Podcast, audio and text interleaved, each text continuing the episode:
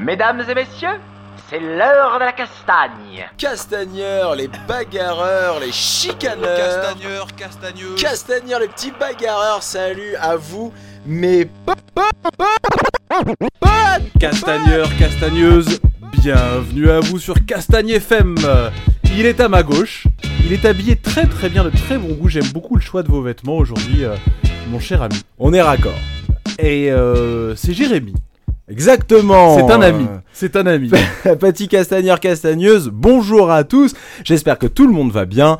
Salut à toi, mon pote.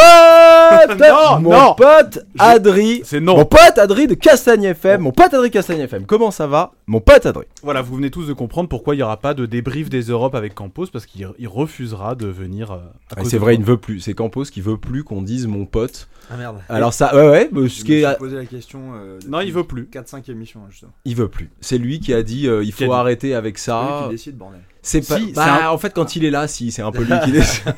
Malheureusement. Surtout hein. en ce moment là, il est au top là. Ah ouais, là en ce moment il est bien, il a la forme, on est entièrement d'accord parce que donc effectivement on enregistre donc cette émission, on est le 17 janvier, les championnats d'Europe commencent La semaine prochaine. mardi, euh, euh, lundi pas lundi, final. Oui, lundi, ils ont effectivement, il y a beaucoup beaucoup de monde, beaucoup d'inscrits, euh, ils commencent en fait un jour avant, donc ils commencent lundi prochain, tu as entièrement raison, et euh, je crois que Alexandre Campos, donc de Campos, combat vendredi si je ne me trompe pas.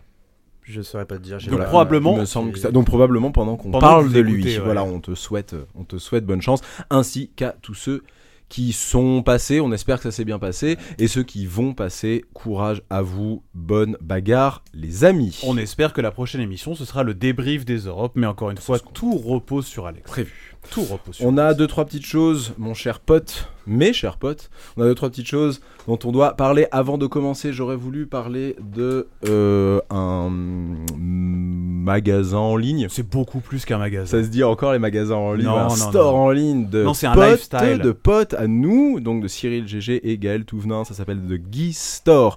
Alors pour tous ceux qui aiment les beaux kimonos, les kimonos un petit peu rares, voilà les kimonos alors qui sont euh, pas forcément voilà, forcément c'est pas des c'est pas des premiers prix, des kimonos que vous allez trouver absolument partout. C'est un, un- un site en ligne qui s'appelle The Store, donc à chaque fois ce sont des kimonos euh, à quantité euh, très limitée et euh, donc avez T'aimes pas ça les beaucoup. kimonos Wendy hein? J'adore. Non, j'ai l'impression, j'ai l'impression que c'est pas trop ton. Non, parce que tu fais du jiu-jitsu. On va y venir, Un hein, mais tu fais un peu ouais. du jiu-jitsu quand même. Mais les kimonos, on sent que tu t'en fous. Attends, attends, on les on va en parler, mais il y a un truc, effectivement, où les kimonos, toi, tu dis non, non, non, les kimonos, ça sert à combattre, euh, le tout, Ouais. le truc, le beau gosse, machin, ça sert à rien. les D4 moi. Mais il y a des gens, on peut en parler aussi, mais il y a des gens pour qui c'est important, euh, autant que les baskets ou autre chose. Et voilà, et donc il y a des, des- des- là en l'occurrence, ça s'appelle The Guy Store, et il comble tous vos désirs. Euh, L'Open de Lyon, Oui, l'Open international de Lyon, Open international de Lyon. qui a lieu le. Le 1er février, c'est au Stade Gerland, c'est organisé, euh, c'est sous l'égide donc du CFJJB. Euh, c'est organisé par Vincent Nguyen, le head coach de One Jiu-Jitsu. On dit head coach dans le Jiu-Jitsu brésilien parce qu'on a des gars branchés, c'est BJJ Lifestyle. C'est ouvert à tous comme son nom l'indique, c'est un open. Le sub on lit. Et alors ça c'est à Aulnay. Le sub on lit, c'est au théâtre Jacques Prévert et donc c'est organisé par notre pote Hakim Ait Waret, au théâtre Jacques Prévert. Donc c'est dans un théâtre, c'est une soirée, un gala. Tu as déjà participé Ah, toi non, euh, non, ils ont fait qu'une édition, là, c'est la deuxième. non, pas celui-là, mais tu as déjà participé à des galas, Submission Ouais, Only, ouais, tout ouais. ça, machin. C'est euh, c'est chouette, il y a, euh, y a, y a aussi. chouette, y a du spectacle. ouais. L'édition dernière de l'année dernière était vraiment top. Et c'est vrai qu'on n'y va pas pour voir des gagnants, on y va pour voir un beau, on y va pour voir des, des, des, des combats gagnants en fait, c'est-à-dire Ouais, des beaux ça. combats, on y va pour voir du spectacle. C'est un peu différent et c'est et c'est assez chouette. Voilà, je vous le conseille. On, on sait si les règles euh, elles vont favoriser justement le. Ah, c'est les règles CFG. Non, euh, Bah, non je crois pas. Ah ouais? Non, c'est Sub Only. Ils, se- euh, ils se Il me basent sur semblait les règles- sur les règles EBI. Ah, du ouais. coup, t'as les prolongations à la fin. Ah ouais, euh, donc enfin, avec l'année avec où dernière, on repart où on repart en soumission, tout Ouais, ça. c'est les meilleurs, Génial. hein, c'est les meilleurs, Génial. Alors tu vois, je, je euh, savais pas. C'est que pour la soumission, et même la, sa sélection de combattants, elle était top l'année dernière. Je pense que ce sera pareil cette année. et- Donc allez-y, c'est le règles on lit, c'est au théâtre Jacques Prévert à Aulnay le 7 février. Un C'est bonjour notre à tonton au passage. pote, exactement, exactement, notre pote euh, qui maintenant nous écoute, Karim Ait Waret. Hakim. Hakim. Hakim, excusez-moi. Hakim Ait Waret, parce que ça vient après, c'est pour ça. C'est pas grave, Jérôme. Euh, Merci beaucoup, euh, Sandy. Je sais pas, ce serait bizarre. non tu m'as appelé Jérôme. American Bully Fight Nogi le 9 février à Villiers-le-Bel. Ils ont une page Facebook, donc c'est la première édition, je crois, l'American Bully Fight Nogi le 9 février à Villiers-le-Bel. Vous avez une page Facebook pour tous les renseignements. Gala enfant euh, JJB. Euh, Prince et princesse. Ouais, ça s'appelle Prince et Princesse of JJB. Organisé par Ali du CDK. Voilà, c'est le 8 février à Villepinte. Voilà, donc c'est un gala d'enfants. Alors, euh, c'est des. J'imagine des. C'est pas, pas- ce que je veux dire, c'est que c'est pas une, c'est pas une compétition. Voilà, donc c'est Ah, euh, comme. compète. Voilà, Ils des- cherchent des compétiteurs toujours, donc euh, voilà, n'hésitez pas à T'as dit que contacter. c'était euh, pas une compétition. Ils cherchent des compétiteurs pour un gala. Oui, pour un mais gala. pour des combattants. Des combattants. Il a raison. le Mante Challenge, il y en a quelques-uns. hein. On Le va pas les réinviter ces deux-là. hein. On les a pas Ou présentés. si, au contraire, en Ah, fait, je crois si, si, t'as grosses enchaîné, tu m'as appelé Jérôme. Tu m'as- C'est moi qui ai dit Jérôme, c'est pas Ah, lui c'est en toi, me, moi, je me fais enchaîner, alors j'ai rien dit. C'est vrai. Moi je me cache derrière Ah, sa ok. carrure, genre ouais, vas-y. Ah, c'est pas moi. direct. Ah, excuse. Mais c'est parce que t'as appelé Hakim Karim aussi. Mais toi. oui, ça, j'avais compris. c'est toi, t'avais raison alors. Tout est de ta faute. Le Mante Challenge, le 8 et 9 février, euh, donc aussi. C'est à Mante-la-Jolie. euh, et CFJJB. Ça, c'est CFJJB, Ouais. exactement. Donc, euh, bah, vous allez sur le site CFJJB, sur le- la page CFJJB, vous aurez toutes les informations. Le Spirit Nogi, alors ça, on compte plus, euh, on compte plus les éditions. Spirit Nogi, c'est le 26 janvier. Vous allez sur le site de la CFG. C'est à Fontenay-sous-Bois, euh, le Spirit Nogi. Le Combat Kids, le 15 février à Cassis. Donc ça, c'est organisé par notre Ami. pote, notre copain, John Lecomte. Voilà, le Combat Kids, donc c'est pour les enfants euh, jusqu'au 15 février à Cassis. C'est sur le site de la CFG.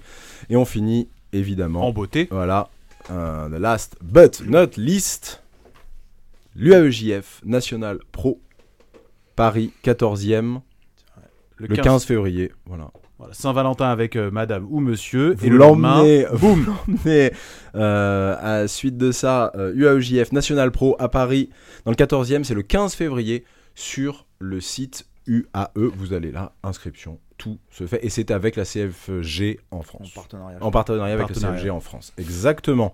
Que d'annonces. Je sais pas si vous avez eu le temps Ça de. bien, hein. Franchement, c'est beau. C'est un Il y en peu a ce des choses, Alors hein. c'est marrant, c'est exactement beau ce qu'on se. Et sur un mois. Ah, c'est ouf. hein. mois, là. Euh, Moi, bah, euh, attends, en plus, même pas. Tu, par- tu Non, parles de non, Spirit, non. mais c'est marrant Mais parce que non. Spirit, c'est la première compétition que j'ai faite quand j'étais ceinture blanche. Genre, ça, Ouais. Ouais, c'est mythique le spirit. ça fait un moment déjà. Bah ouais, que ça on va vous présenter, mais ouais, pour le coup, ça veut dire que ça fait un bon petit plus. Euh, non, mais même pas un mois, on est sur euh, deux Ouais. semaines. Ah, c'est ouf, mais c'est bien. hein. C'est beau C'est beau euh, ce que le Jiu-Jitsu est en train de devenir. Ouais. Et c'est vrai, donc ça nous permet d'enchaîner sur vous, les amis. Qui êtes-vous? Bah, c'est pas au-delà de ça, c'est que ça fait donc voilà, vous- de, de ce que vous dites là maintenant, c'est-à-dire que bah oui, c'est beau, vous voyez ça maintenant d'un d'un œil, vous, on va dire, de, de vieux de la vieille. Ça fait des années que vous êtes là dans le circuit. On va, on va vous présenter, on va parler un peu de tout ce que vous avez fait pour le, le Jiu-Jitsu, le lutte à livrer, effectivement, pour toi. Euh, et, euh, et ben pour vous, c'est vrai qu'aujourd'hui, voir autant de compétitions, autant d'événements, parce que Ouais, c'est même pas que de la compétition, tout, hein. et même parler de nouveaux magasins, de stores, voilà, des choses comme ça, c'est fou. Moi, je me souviens, euh, bah, j'ai- comme tout le monde, mon premier kim, c'était un kim de judo. J'avais fait faire des patchs moi-même. euh, ma mère me les avait brodés. euh, j'ai commencé à 16 ans, tu vois, donc j'étais encore chez mes parents. Ma mère m'avait brodé les patchs, ils étaient horribles, tu vois, et thermo, thermocollés et tout. mon Pareil, premier. euh, après le premier mais oui, Tu nous envoies des photos de ça? J'en ai, ouais. Alors, Avec- j'ai t'avais des longues cheveux? mèches, Oh euh, là là là là Première compète, 68 kilos, les gars. Ouais, quand même. T'es à combien aujourd'hui? 84. Moi, première Ouais, compète, bon. 77. Oh là. T'étais à 77 kilos Ouais, Et tu fais combien là? Là, je suis en moins de 100. J'ai Voilà. fait un stage au Brésil, j'ai mangé là-bas, j'ai mangé au Brésil Je suis revenu, semaines. 20 Je suis kilos. Hein. c'est ça. J'ai fait toutes les catés. Ouais. T'es notre Léandre Rollo français. Ouais, bah, c'est sympa. Merci. Bah, ok, je prends, c'est bon. On va vous présenter quand même rapidement. On a Loïc Jaya. Du coup, Loïc c'est moi qui me présente. Exactement. Bah ouais, ouais, tu te présentes. Tu y vas. Voilà, Loïc Jaya, euh, je suis ceinture noire euh, premier grade de Jiu-Jitsu brésilien sous Olivier Michael Esco.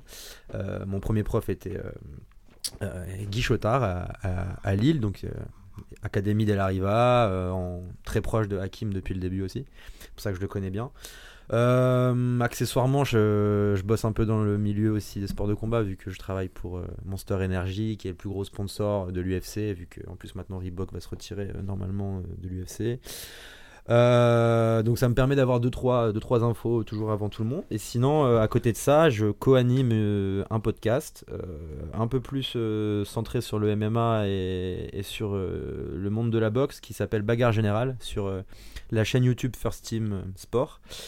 Et Euh, c'est vachement plus professionnel que le nôtre. En fait, c'est- au-delà de ça, c'est marrant parce que j'allais dire ça. En fait, c'est un vrai podcast, c'est-à-dire qu'il y a de vrais invités. euh, pas vous, vous êtes des vrais invités, mais de vrais animateurs avec du vrai matériel Vous, et tout. vous êtes de vrais C'est animateurs. hyper. ch- Oh. Non, Ah, si, arrête, arrêtez. arrête, On a- Wendy, On n'a arrête. pas, on n'a pas de chien nous sur le plateau et ça c'est quand même C'est vrai, il y a qui est là. déception. C'est vrai, il y a qui est là que vous connaissez d'ailleurs, petit. euh, Pour info, on n'a jamais autant préparé une émission que celle-ci. hein. Là, on a pris le temps de prendre toutes les compètes et tout. Un bon quart d'heure de présentation, c'est déjà C'est énorme. important. C'est C'est déjà vrai. énorme. Exactement. Normalement, euh, moi quand je prépare une émission, j'ai bien une journée de prépa. Ouais, ouais. bah nous, euh, Mais toi, t'es un vrai professionnel. voilà, c'est ça. C'est Non, ça c'est qu'on- vrai Non mais c'est parce qu'après nous on rentre vraiment mec carré. on rentre vraiment sur des statistiques sur Ouais. euh, ok tel combattant bah tiens euh, ces six derniers combats il a fait euh, autant de pourcentage de low kick Enfin, si tu as si t'as pas l'info tu peux pas le dire donc c'est ça c'est ça ça la vraie différence On, avec on serait incapable de faire ça. nous. non mais je comprends c'est mais c'est pour le coup c'est pour ça que je pense que c'est vraiment complémentaire de, de, de ce genre de podcast qui sont vraiment des podcasts de passionnés nous on est sur un podcast plus d'analyse euh, Mhm. sportif et de voilà du, du- encore une fois c'est plus MMA que on parle quasiment Ouais. pas de de jujitsu même si on soulignera les, les, les grosses grosses réussites de certains combattants par exemple Thomas Loubersan euh, je pense qu'on en parlera un peu dans la prochaine émission mais mais c'est vrai que voilà euh, le jujitsu on, on, on laisse ça à, À d'autres à professionnels. Oh là là. Vous êtes Habillé en trop gendarme. gentil. Merci, Ah, j'adore. Merci. C'est vrai que c'est la première réflexion que tu nous as faite quand tu, quand tu es rentré. Tu demandais si on était dans un commissariat aujourd'hui. Voilà. C'est sympa comme tout. Wendy, présente-toi. Comment ça va? Bah ça va, je m'appelle Wendy Coily, euh, ça fait 12 ans que je fais du sol en général. Moi je pratique de la lutte à livrer. Euh, voilà, je combats surtout en grappling, je fais un petit peu de, un petit peu de kimono, je fais du jiu-jitsu euh, en parallèle. Ceinture violette quand même, non? Ouais, bah pour moi que ceinture violette. Donc euh, oui, oui, je suis les fausses ceintures violettes c'est celles que tu vois débarquer à la compète. Ouais, Ouais, c'est ça. Parce que c'est quelle ceinture en lutte à livrer violette. c'est aussi une fausse ceinture En Ouais. lutte à livrer, c'est ceinture violette. Après 12 ans, Après 12 ans. t'as dû sécher quelques cours quand même. Hein. Non, ouais, je, je- moi je cours pas après les ceintures. Enfin, j'ai couru après les ceintures. Voilà, apparemment, elle court pas après toi non plus. hein, Si elle court, elle pas à me rattraper. Comment ça, tu cours trop vite? Non, non, euh, je. Bah, Flavio, est- mon, prof c'est Flavio Santiago, il est parti il y a, il y a un bout de temps euh, dans le sud de la France. Et euh, bah, c'est vrai qu'on a du mal à se croiser. Il me suit toujours à distance. Euh, voilà, je suis, et puis je suis, euh, je- j'arrête pas de bouger de club en ce moment, je m'entraîne un peu partout.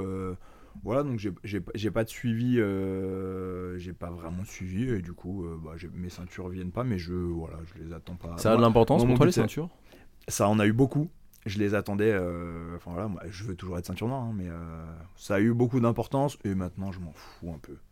Je m'en fous parce que je veux, je veux juste rapporter des médailles et casser des gueules. Et voilà. non mais voilà, C'est l'essentiel. Franchement, C'est très sain comme passion. hein. Mais tu vois, tu- on parle, c'est marrant de parler des ceintures parce que j'en parlais justement. Il y a, il y a Samir Ben Saïd qui m'a demandé mon avis là-dessus euh, la, la semaine dernière pour, son, pour sa chaîne YouTube.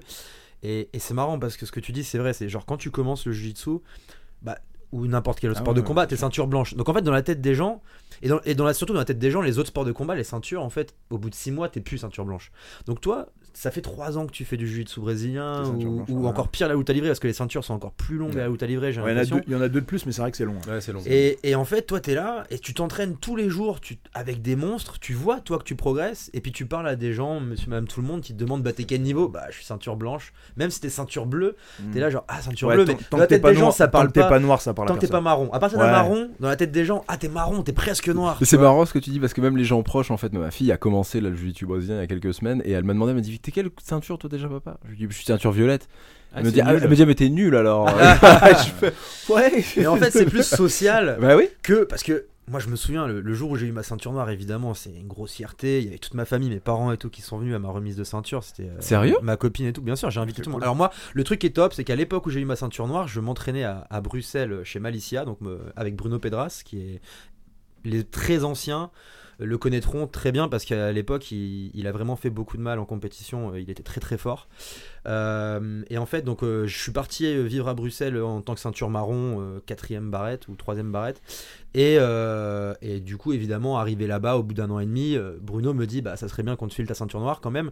Et donc moi j'en ai, parlé à mon premier prof quand même de ma ceinture blanche à ma marron lui disant bah voilà mon prof actuel me parle de me donner ma ceinture noire. Est-ce que on peut organiser une co-remise de ceinture, tu vois, parce que ça tient à cœur. J'ai pas envie que ce soit lui qui me la remette parce que ça fait qu'un an et demi qu'il Mhm. m'entraîne, mais j'ai aussi envie qu'il soit là parce que bah ça fait un an et demi qu'il m'entraîne. C'est- Lui, c'était un pur compétiteur et mon niveau a explosé en arrivant là-bas.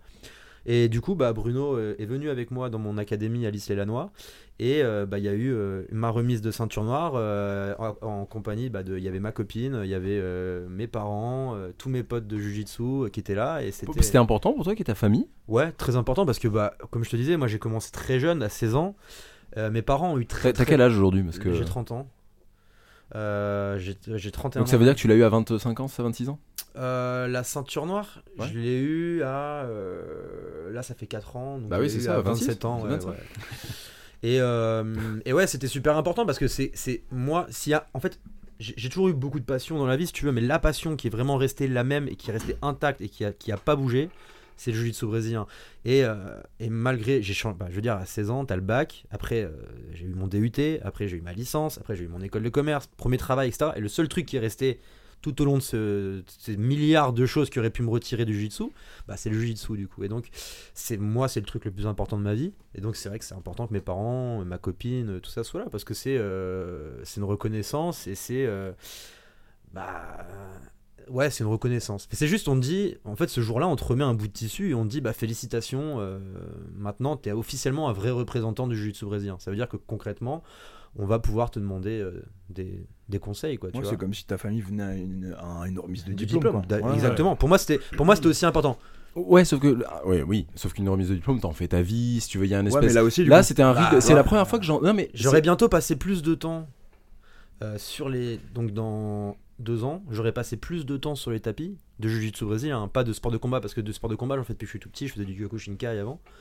Mais, euh, mais j'aurais passé bientôt plus de temps de ma vie avec un kimono de Jiu-Jitsu brésilien que sans. Donc. Mmh, fin- tu vois, une belle réflexion, ça, hein. Ah, ou- non, non, mais je, je vois très bien ce que tu Donc, veux dire, mais pas- ça, re- ça, ça reste un sport. Ouais, mais c'est un sport, si tu le pratiques tous les jours, Puis un sport pas terrible, le qui transforme tellement dans ta vie de tous les jours. Je veux dire, j'ai commencé le jiu-jitsu brésilien, la raison, enfin, non, j'ai commencé les sports de combat parce que j'étais un peu une victime à l'école, si tu veux. Il y, avait des, il y T'as avait du des mal à- mecs- avait- toi Bien sûr, ouais, non, mais vraiment. Et j'ai commencé parce que je me faisais un peu emmerder à l'école, etc. Et donc j'ai commencé euh, le karaté. J'ai du mal à y croire. hein. Mais je te jure, c'est vrai. Et de toute façon, quand tu verras les photos de moi euh, Avec quand la j'ai mèche. commencé, Avec la mèche. euh, Ouais, je- j'attends. Là, c'est alors euh, sans plaisanter, on en- là on en rigole parce qu'on on, on connaît euh, maintenant Loïc et tout ça, mais c'est vrai que ça- ce qui nous fait rire en fait, c'est que quand on quand on te connaît un petit peu, la légende de- de- derrière le- le- leurs écouteurs ne te connaissent pas, mais quand on te connaît, on a énormément de mal à croire, surtout quand on connaît tes passions, quand on connaît, si tu veux, quand on connaît tes hobbies, quand on connaît tes hobbies du samedi au dimanche, on a on a du mal La- à la croire que ce bagarre. soit- on a du mal à croire que ce soit vrai. Mais ouais, ouais, et en fait, c'est en ça que le jiu-jitsu ou la lutte à livrer, c'est c'est vraiment des sports qui sont importants parce que euh, ça, ça- ça te modifie de l'intérieur. Vraiment, moi, j'ai longtemps été le genre de mec, si tu me disais baisse les yeux, je baissais les yeux, quoi, tu vois. Et tu, enfin, je veux dire, je me faisais raqueter, tout ce que tu veux. Mais vraiment, la, la panoplie complète. Jusqu'à quel âge?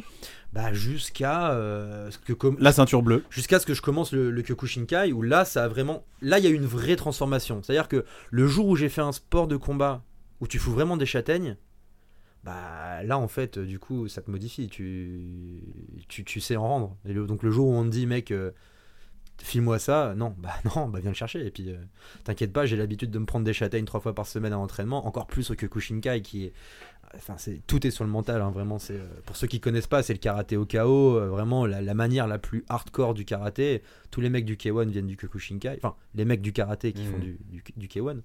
Et, euh, et c'est clair, moi ça, ça a commencé à me modifier. Et ce qui est intéressant, c'est que le Kyokushinkai, ça m'a du coup mo- motivé à, à devenir un meilleur combattant. Et un jour, si tu veux vraiment devenir un, un meilleur combattant, Tu passes par le sol. tu passes par le sol. Et là, moi, la claque que je me suis pris, c'est le jour où j'ai fait une compète de Kempo, où là, en fait, c'est du Kyokushinkai avec Avec le- un peu de sol, mais vraiment basique au sol, et où en fait, je me suis fait plier par un mec qui était, euh, qui était débutant, quoi. Et là, j'ai dit, c'est quoi Qu'est-ce qu'il m'a fait, quoi? Ouais, c'est coup, faut beaucoup. faire du sol. Voilà. Alors justement, bah alors c'est un petit peu pour ça, donc, euh, chers auditeurs, que nous avons euh, Wendy et Loïc aujourd'hui. Bah, C'est venu d'un peu deux conversations euh, euh, que j'avais de chaque côté en fait sur les, sur les réseaux et qui sociaux. date hein, quand même, ça fait et longtemps qui date qu'on maintenant ça. effectivement. Au final, Loïc un peu moins, mais et donc Wendy m'envoie une fois. Voilà, m'explique un petit peu son métier, tu vas en parler, tu vas y venir, et euh, euh, de quelle manière tu utilises ton sport J'emploie le mot sport pour l'instant. Ouais, ton, ton sport, voilà, euh, dans, dans ton métier. Et euh, donc est venue en parallèle une conversation avec Loïc que j'avais une fois où je me, je me moquais un peu de lui et en lui disant que bah fallait arrêter le jiu-jitsu brésilien, c'est pas un art martial. Le jiu-jitsu brésilien, pour moi, c'est de la self-défense. Ah, ça le fait rire. Et, ça le fait marrer. Et il m'a dit, mais non, mais t'es complètement malade, je pourrais ressortir la conversation. Et au bout d'un moment, j'ai fait, écoute, écoute, stop, stop, c'était pour voir un petit peu, tu vois, il faut qu'on en fasse un podcast. Et parce que vos, vos deux visions, finalement, étaient, et alors on se rend compte qu'en fait, elles sont complémentaires, mais elles étaient un petit peu opposées. C'est-à-dire que tu, toi, en fait, tu dis, non, ça peut être de la self-défense, attaque, Oui, voilà. a Et toi, tu disais, non, c'est pas ça, à aucun moment ça ne te servira. Après, Au euh, final, on, on se rend compte qu'on est quand même vraiment d'accord. Voilà, Ouais. exactement. Mais en fait, ce dont tu parles, toi, c'est d'une adaptation Ouais. du sport, de, du Bah, sport de, de- du sol. bah, mais là, c'est intéressant ce qu'il vient de dire en disant, bah non, non, moi, dans le sport et de machin, le fait, le- la personne faisait du sol, je me suis fait éclater, quoi. Mais Je tu vois, même, même, même sur ce qu'il vient de dire, au final, on est d'accord parce que le, il, il a commencé les arts martiaux et du coup le, le sol euh, pour se défendre. Bah, au final. sûr. Donc, Ouais. euh, donc, donc ça sert et, ça, et, tu, et tu disais euh, ça ça t'a modifié et ça t'a changé au quotidien. Moi aussi, hein. franchement, euh, c'est Ah, un truc qui me suit Ne me dis pas, ne me dis tous. pas que t'étais une victime, le, Non. Wendy. Là, je, non, c'est pas, là, j'y croirais pas. euh, moi, j'ai j'ai écouté votre podcast, votre podcast avec Hakim. Enfin, je les ai tous écoutés. hein. Je- Bravo, J'espère. bien joué. Non, non, mais C'est attends, pas le cas de beaucoup d'invités. seuls, hein, je toutes les minutes. Non, mais toutes. hein. je plaisante. Même celui qui durait 4 heures, là, euh, de A à Z, je les ai tous écoutés. Oh, Bon, c'était sur nous, c'était pas super intéressant. Non, c'était pas Entre génial, que non, mais c'est vrai, hein, c'était chiant. Non. Bon, on va pas t'en Non, si, j'ai quand même tout écouté. Mais euh, non, mais du coup, et celui d'Hakim, je suis d'accord avec lui. Moi, je suis un peu comme ça aussi. euh, je suis euh, un justicier. Euh, j'ai toujours été comme ça. Euh, je, je supporte pas l'injustice et du coup, je me dois d'agir. Donc, du coup, je me suis un peu battu dans les transports. un peu- Alors attends, Et- est-ce que tu pourrais expliquer c'est quoi ton, ton métier justement? Alors, ouais, mais en plus, c'était hors de mon métier. C'était hors Mais de moi- métier. Alors, moi, alors, voilà. Du coup, moi, mon métier, je suis, euh, je suis, je travaille à la SNCF. Je suis euh, à la police ferroviaire. Euh, et voilà. Et mon métier. Et donc tu es ça, pas policier toi? Non, j'appartiens à la SNCF. C'est un- c'est une police interne. C'est un service interne de sécurité. Mais vous coup, avez quand même quelques armes, quelques trucs comme ça, c'est On pas est juste- armé. Ouais, on est en tenue armée. On peut faire également du civil et euh, bah, notre boulot c'est de sécuriser euh, les passagers, les agents SNCF. C'est marrant, on vous, enfin, je, je, je- j'ai quand même pris le train plusieurs fois. Je me suis déplacé pas mal avec la SNCF. Je, je vois pas de, je vois pas de. Tu prends pas les trains de banlieue, c'est pour ça? Ouais, après peut-être. Ah, c'est ça, c'est banlieue? C'est banlieue, ouais, c'est beaucoup de RER, beaucoup de RER. euh, Et vous êtes en civil? et euh, une partie en civil, en tenue, il y, a- y a les deux. Et du coup, bah, mon boulot, c'est ça, c'est de sécuriser les gens là-dedans. Euh, je fais un travail de police euh, à l'intérieur des trains et dans les gares. Et, euh, et du coup, le, le sol me sert énormément sur plein de trucs. Et euh, bah, Sur déjà, des gens déjà. ouais, sur des gens. Non, franchement, sur Le plein de trucs, sur une sert sur des- attitude. Mais du coup, je C'est que exactement ça. Quand tu dis sur plein de trucs, c'est pas forcément dans l'action physique, c'est de manière générale. C'est de manière générale parce que comme, il dis- comme Loïc disait, ça, te- ça te modifie en fait. Ça te modifie et à partir du moment où tu commences ça, si t'accroches. Alors après le sol de toute façon c'est soit t'accroches, soit t'accroches pas et tu te casses vite, euh, tu restes un an et après t'en as marre Ouais, d'être ceinture blanche et tu te barres. Mais euh, si, si t'accroches, euh, en fait ça te modifie au quotidien. Tout, tout change. euh, mais j'ai entendu plein de mecs en parler ici. Hein, euh, J'ai- cette truc que je dis à chaque fois, c'est qu'on vient pas au sol. Je parle pas des sports de combat. hein. On vient pas au sol par hasard. Non. Tout le monde a une histoire et a une raison de venir au sol. Tu vois, on a tous euh, fait un moment de la boxe pour perdre du poids. Enfin, je- quand je dis Ouais. tous, moi jamais, mais je veux dire, les gens ont ce truc-là pour faire du poids, pour faire de l'exercice. Mais le sol, ceux qui y sont restés et qui ont fait l'histoire du sol, on va dire pour l'instant en France, je connais pas ailleurs, mais il y a tous une histoire. On ne vient pas au sol et y rester, parce que tu peux essayer une ou deux fois, par hasard. Il y a toujours une Tu viens quasiment avec un besoin. Et au final, toujours. une, même une fois que tu as comblé ce besoin-là, en fait, ça te quitte pas au quotidien. Ça change tout. Ta façon de manger, ta façon. tout- tout- Comment ta t'as commencé te toi, lever. Wendy? Euh, Moi, je bagarre, faisais. bagarre. Non, pas bagarre. Alors, je, je, je faisais de la bagarre. Mais... non, mais je... un petit peu. Et euh, non, moi, j'étais dans une école de cascade euh, en parallèle du lycée. Ouais. Génial. C'est trop bien. C'est mortel. Tu faisais. tu- Attends. Non, je voulais être cascadeur. Bon, sauf On peut que- avoir une démo Non. Allez, non, bah, cette chaise, cette chaise. non, non, et, et, euh, un pain pour voir. Et voilà, bon, moi je me suis rendu compte avec le, avec le temps que c'était pas, c'était pas forcément un métier d'avenir.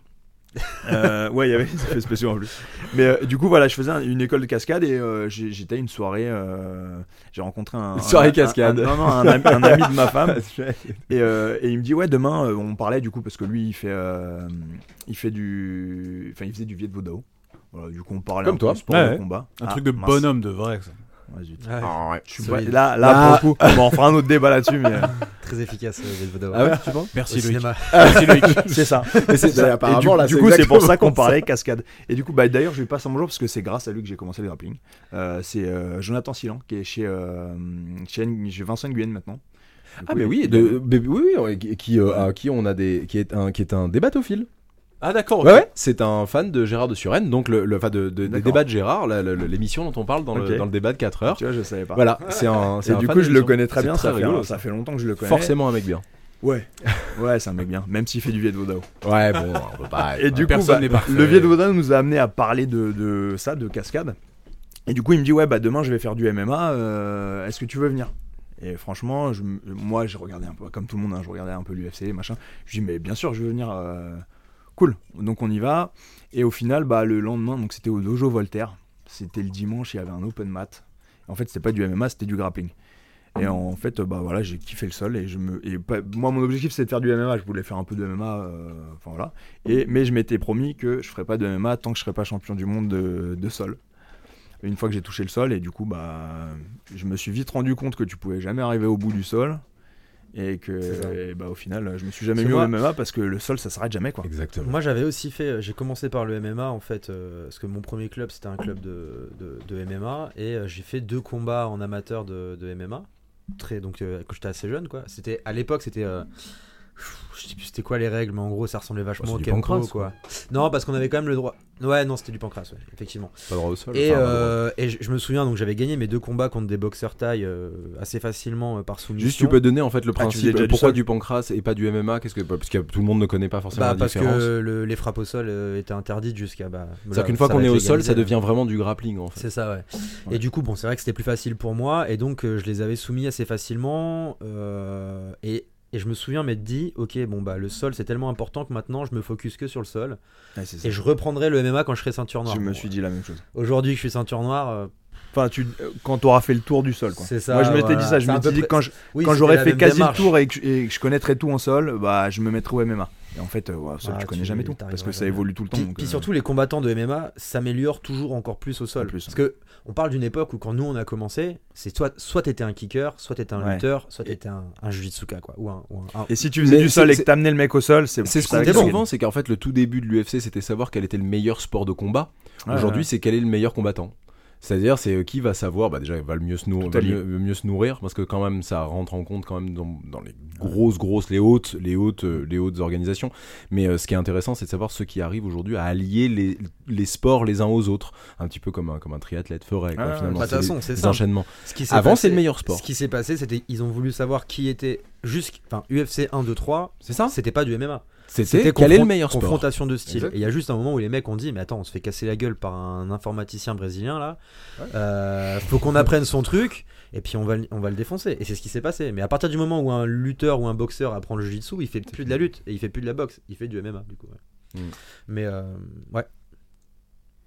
Donc toi, tu utilises parce que donc on y venait. Donc toi, c'est quelque chose que tu utilises. Donc tu, tu viens au sol et tout ça. Tu arrives euh, donc à, à la SNCF et tu te rends compte que finalement le sol Ouais, je le savais déjà avant, mais euh, mais là je l'utilise. Enfin, en fait, je l'utilise au quotidien et sur plein de choses. Et c'est pas. Cite-nous les- des exemples concrets, les gens veulent savoir. Ouais, bah alors vous allez être déçus. C'est pas forcément. C'est pas de la bagarre. Non, mon avis, on n'est c'est pas là pour parler quand- de quand- bagarre. quand- moi, Loïc je dis racontera que- la bagarre, ne t'inquiétez pas. C'est pour ça qu'il est là. quand moi je dis que c'est ça sert enfin c'est du self défense je, je- j'y crois pas vraiment parce que pour moi le self défense en fait je connote self défense avec euh, tous les trucs de self défense Krav Maga et autres euh, moi, je suis pas fan voilà, je veux pas débattre là-dessus parce Loïc, que ça, en sinon Loïc, Parce t'en que c'était Non, ça le truc, c'est que moi, c'est ce que je disais à Loïc. Loïc me dit non, c'est un art martial. Je dis mais Ouais. non, c'est du self-défense le jiu-jitsu brésilien. Et en fait il y a une utilisation que t'en fais qui peut te servir à te défendre c'est pas du self défense pour moi self Alors défense tout c'est sport de c'est, euh, combat est du self-défense. Alors, Qu'est-ce que c'est qu'un ah, art martial complètement. bien J'ai- sûr. J'ai une thèse bien précise là-dessus. Allez, Je vais, tu je m'avais vais- je vais- exposé. je vais la déballer. les, les gens veulent, les castagneurs veulent moi, savoir. moi, mon point aujourd'hui, il est simple, c'est que ça fait des siècles qu'on nous présente des sports de, des sports de combat dans lesquels on te dit en gros, euh, non seulement tu vas pouvoir battre 100 adversaires ou 20 adversaires toi tout seul, mais surtout, alors tu vas faire ça, tu vas faire ça, tu vas faire ça, mais on peut pas vraiment le faire en vrai parce qu'en fait sinon tu vas le tuer, tu vois. Et, et donc en fait, t'as as toujours eu ça au Viet Vodao, au karaté, au, Aikido, etc. Et donc ça t'a fait des générations de combattants qui, dans leur tête, savaient très bien se battre, mais en fait, Mais dans vu qu'ils veulent vie- pas tuer les gens. mais vu ils qu'ils veulent pas tuer les gens, ils, ils peuvent pas. Et en fait, le problème, c'est que aujourd'hui, t'as as exactement ce, même mécanisme avec euh, les sports de self-défense. Parce que, alors, contrairement, d'après moi, aux, arts martiaux ancestraux, il y a vraiment quand même derrière une recherche d'efficacité qui est judicieuse dans euh, le systéma ou dans, euh, ou dans le, le Krav Maga. Mais, et c'est un gros mais, le problème c'est que tu peux pas t'entraîner.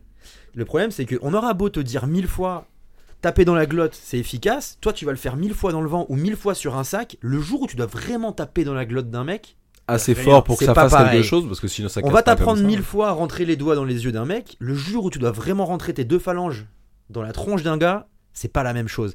Et, et moi c'est ça mon point. Moi Et- et ça aujourd'hui, reste pas de la défense. c'est Parce que, enfin voilà, t'auras crevé les yeux du mec ou tu lui auras. euh, péter je les sais pas, péter- euh, ouais. euh, ou, euh, Ouais, ouais. tu- Bah, la trachée, enfoncer bah, la trachée, c'est La. Krav Maga, la le Krav Maga à la base, c'est quand même un sport qui a été inventé par l'armée pour répondre à un besoin sur le terrain de guerre. Donc le gars, en fait, pour moi, le Krav Maga, ça a une utilité à être enseigné à l'armée. Oui, je suis d'accord.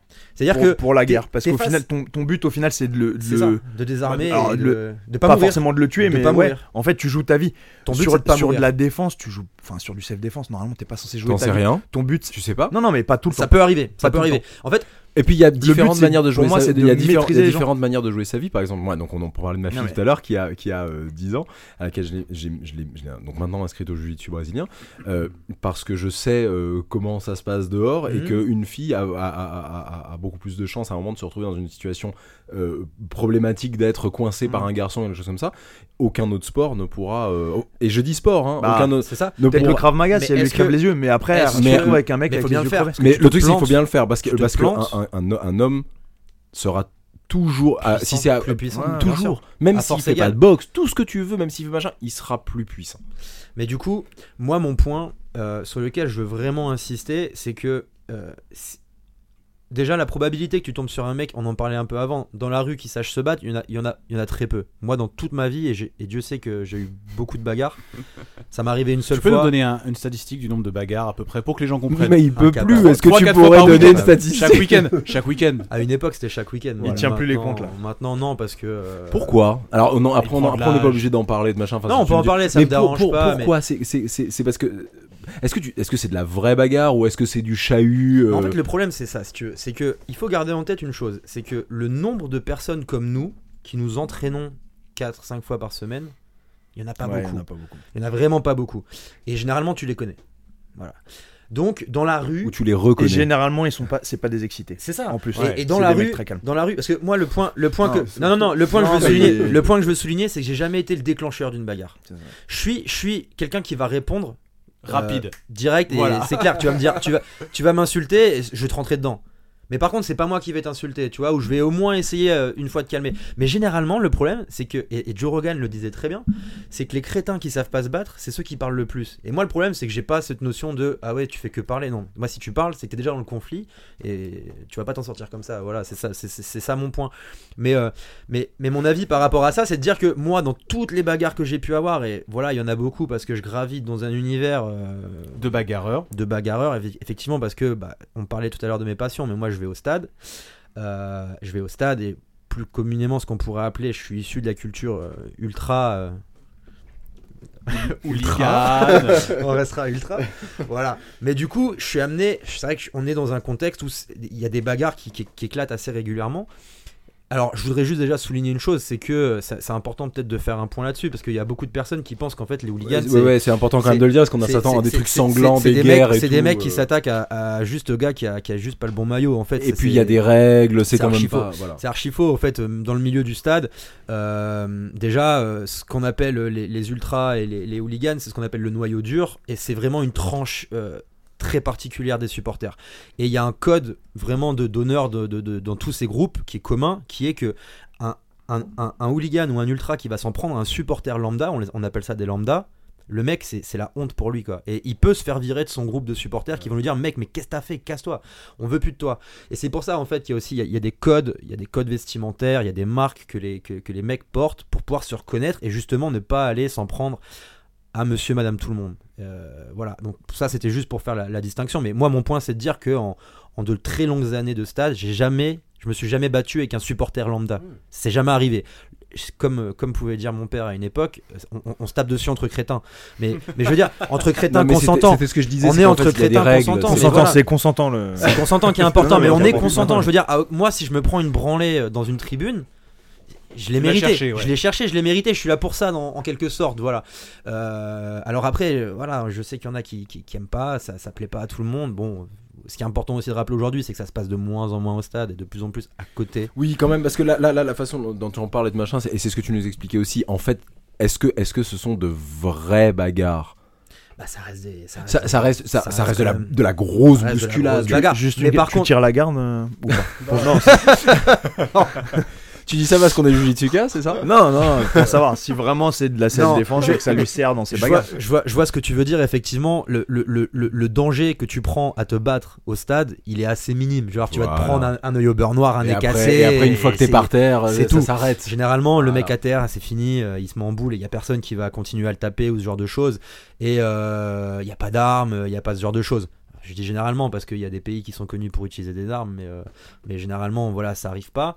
Euh, c'est clair que donc on n'est pas dans un contexte de bagarre normale qui pourrait éclater. Un mec qui t'agresse dans la rue pour ton Et portefeuille, qui perd euh, exactement, voilà, qui perd un drogué qui t'emmerde dans le métro ou ce genre de choses. Où là, effectivement, là, tu es sur une notion où euh, bah, tu joues ta vie et tu as l'adrénaline qui prend le dessus. C'est- différent, c'est pas la même chose. Et alors, Mais, de quelle façon le jujitsu, en tout cas, ton, bah, on parle du jujitsu aujourd'hui, t'a aidé là-dedans à Alors- appréhender tout ça? Bah justement, moi, mon point, c'est de dire que euh, peu importe le sport que tu fais, si c'est un sport dans lequel tu as du, à l'entraînement du vrai combat, quand je veux dire combat, ça veut dire que tu ne te retiens pas. Ça veut dire que ton but, c'est c'est- c'est vraiment un contre un et il y a un vrai combat. Pas de la touche, pas de euh, euh, comme au Aikido, je t'ai fait tomber, c'est fini. Ou, euh, voilà. Pas de je pourrais te faire ça, mais je te le fais Exactement. Pour moi, si peu importe Le le, fameux. peu importe Le sport que tu fais, donc déjà tu peux mettre toutes les boxes, même la boxe française, mais vraiment toutes Ouais. les boxes, euh, le karaté Kyokushinkai et le kenpo, enfin bref, les karatés au KO, la lutte, toutes les luttes, absolument toutes, le judo compris, euh, le jujitsu brésilien, le grappling, et moi j'ajouterais même du coup le rugby. Pourquoi? Parce qu'en fait, il y a une chose qu'il faut qu'on retienne, c'est que l'être humain est un animal. On a un système nerveux, un cerveau, et pire que ça, au- au-delà d'être un animal, on n'est pas un prédateur. Nous, on est des omnivores, herbivores. Euh, on n'est pas fait pour, euh, pour chasser et être l'agresseur. On est depuis l'his- l'histoire de l'humanité, on est une proie qui a en fait dû se dépasser et créer des armes pour devenir un agresseur. C'est bien Mais- dépassé d'ailleurs. Si tu regardes l'être humain naturellement, on n'a pas de griffes, on n'a pas de dents, on a- on n'a pas la capacité de répondre physiquement à un lion. Tu vois, genre, a- on a dû créer des outils. Et en fait, intérieurement, notre corps, il est encore composé comme ça. C'est-à-dire que quand tu es attaqué, ton réflexe de base, Toi, ton le, corps, le fait qu'on ait le cerveau qui nous permette justement d'évoluer et de pouvoir répondre à des attaques comme ça, c'est pas une arme? Pour moi, justement, en fait, si, c'est- là où je veux en venir. C'est qu'en fait, 99% de l'humanité, leur corps, il est fait de telle manière que agression égale peur, égale fuis. Les messages que ton corps t'envoie, c'est casse-toi, t'es en danger. Nous, et quand je dis nous, c'est les gens qui s'entraînent dans, les sports que j'ai cités, rugby, judo, lutte, là, on a, on a outrepassé ça, on a forcé notre corps, on lui a dit, te prends une patate dans la tronche, ça veut pas dire que tu vas mourir. Donc ton corps, au fur, et à mesure, il s'habitue à se prendre des patates et à rester serein, et pire que ça, avancer. Parce que ton corps, il te crie, casse-toi, casse-toi. Mais toi, non, toi, tu te prends une patate, et qu'est-ce que tu fais? Tu retournes. Au contraire, tu fonces. Garde, une garde en tête une chose, c'est que même si le mec t'a frappé en premier, une fois que toi, tu vas, tu vas lui avoir mis une, lui, son corps, il va lui dire casse-toi, parce que lui, il a pas l'habitude justement d'avoir des Wendy ou quoi qui te mettent des genoux sur la tronche à l'entraînement, et toi, tu continues à combattre. C'est pas naturel. Mais nous, on s'entraîne tellement qu'au final, notre corps, il a cette habitude de outrepasser tous ces messages de danger et de surattaquer. Ouais, c'est en même fait, devenu instinctif. C'est c'est- des réflexes, c'est toi- des vrais toi- réflexes, Toi, ça, c'est ton vrai métier. C'est-à-dire que nous, c'est c'est une situation qui peut nous arriver. Bon, enfin, toi, tu la cherches un peu plus que l'autre, mais Ouais, ouais. c'est une situation qui peut nous arriver. Toi, c'est ton métier. Ouais, C'est-à-dire que quelque part, tu sors quand tu quand tu t'habilles et que tu vas au boulot, machin, c'est que potentiellement cette situation va t'arriver. Donc ça Ah va bah, même je, encore plus je loin, garde, toi. je garde ça en tête. Ouais, dès que je m'habille, je garde ça. Alors déjà, déjà, je le faisais même avant. C'est ce que je disais. Je le, moi, avant de travailler là-dedans, je- j'étais comme ça. Je suis un justicier, comme euh, comme Hakim euh, disait dans votre podcast. Euh, je j'ai toujours voulu intervenir. Et pour moi, à la base, euh, le- les, meilleurs sports de défense, c'était les sports de percussion. j'étais persuadé que s'il fallait que je me batte pour défendre quelqu'un, euh, et c'est ce que je faisais aussi, bah si je mettais des coups, tu te prends une patate pleine bouche, euh, ouais, ton corps il va te dire barre-toi, et du coup, bah en deux secondes, c'est fini. Et pour moi, je jurais que par ça. Et après, quand j'ai découvert le sol, je me suis dit, non, en fait, il y a un autre truc, et au final, ça, ça te sert même à maîtriser quelqu'un, et tu, tu le blesses pas, parce qu'au final, euh, ouais, moi, sur une bagarre, c'est cool, ouais. mais tu le blesses pas, toi, tu te blesses pas, parce qu'au final, tu connais plein de choses. Et il y a plein de trucs que tu peux mettre en avant. euh, ça, ça te rend plus serein. Ça, t'as une vision dans l'espace euh, qui est différente. T'as u- une maîtrise du corps humain. Tu, tu connais des mécanismes, enfin de la, de la biomécanique. Tu même- sais comment faire tomber. C'est Tu bête. sais hein. comment faire tu sais tomber. comment faire tomber. Tu Et sais ça, comment- c'est pas tout le monde. Tu sais tu quand tu vois deux ça. personnes qui se rentrent dedans et puis ça se chiffonne Tu sais comment le faire tomber. Tu sais comment le garder au sol une fois qu'il est tombé. Tu sais euh, s'il bouge trop, tu sais comment lui faire mal pour qu'il arrête de bouger.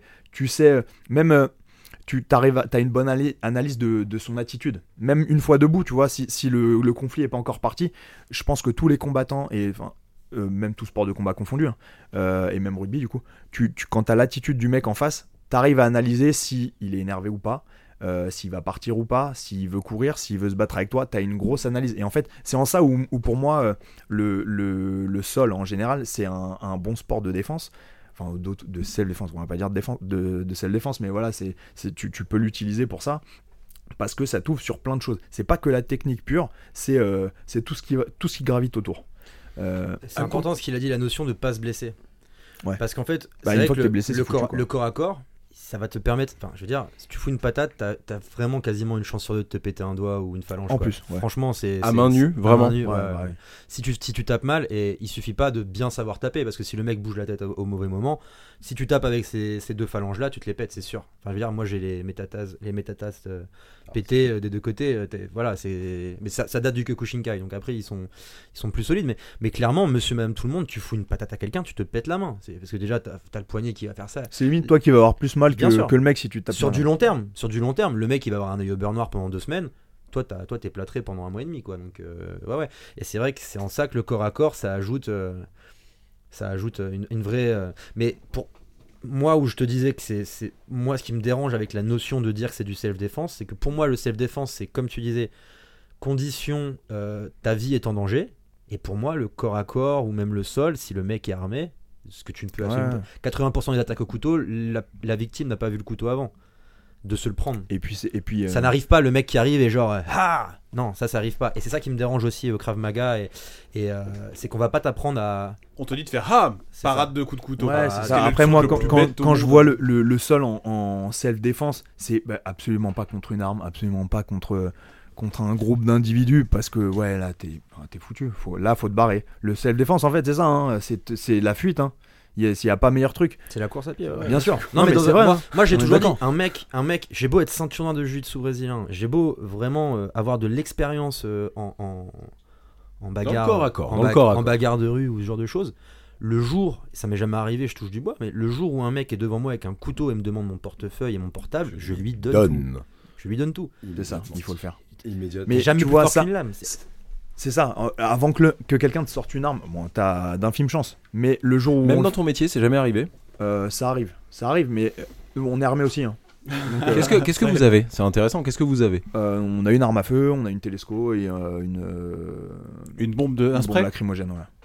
En, en fait, moi, Dans je pars quel du ordre, principe. du coup Bah, le, le gun, non, la, la Non, en télesco et après la lacrymo sur la plaie.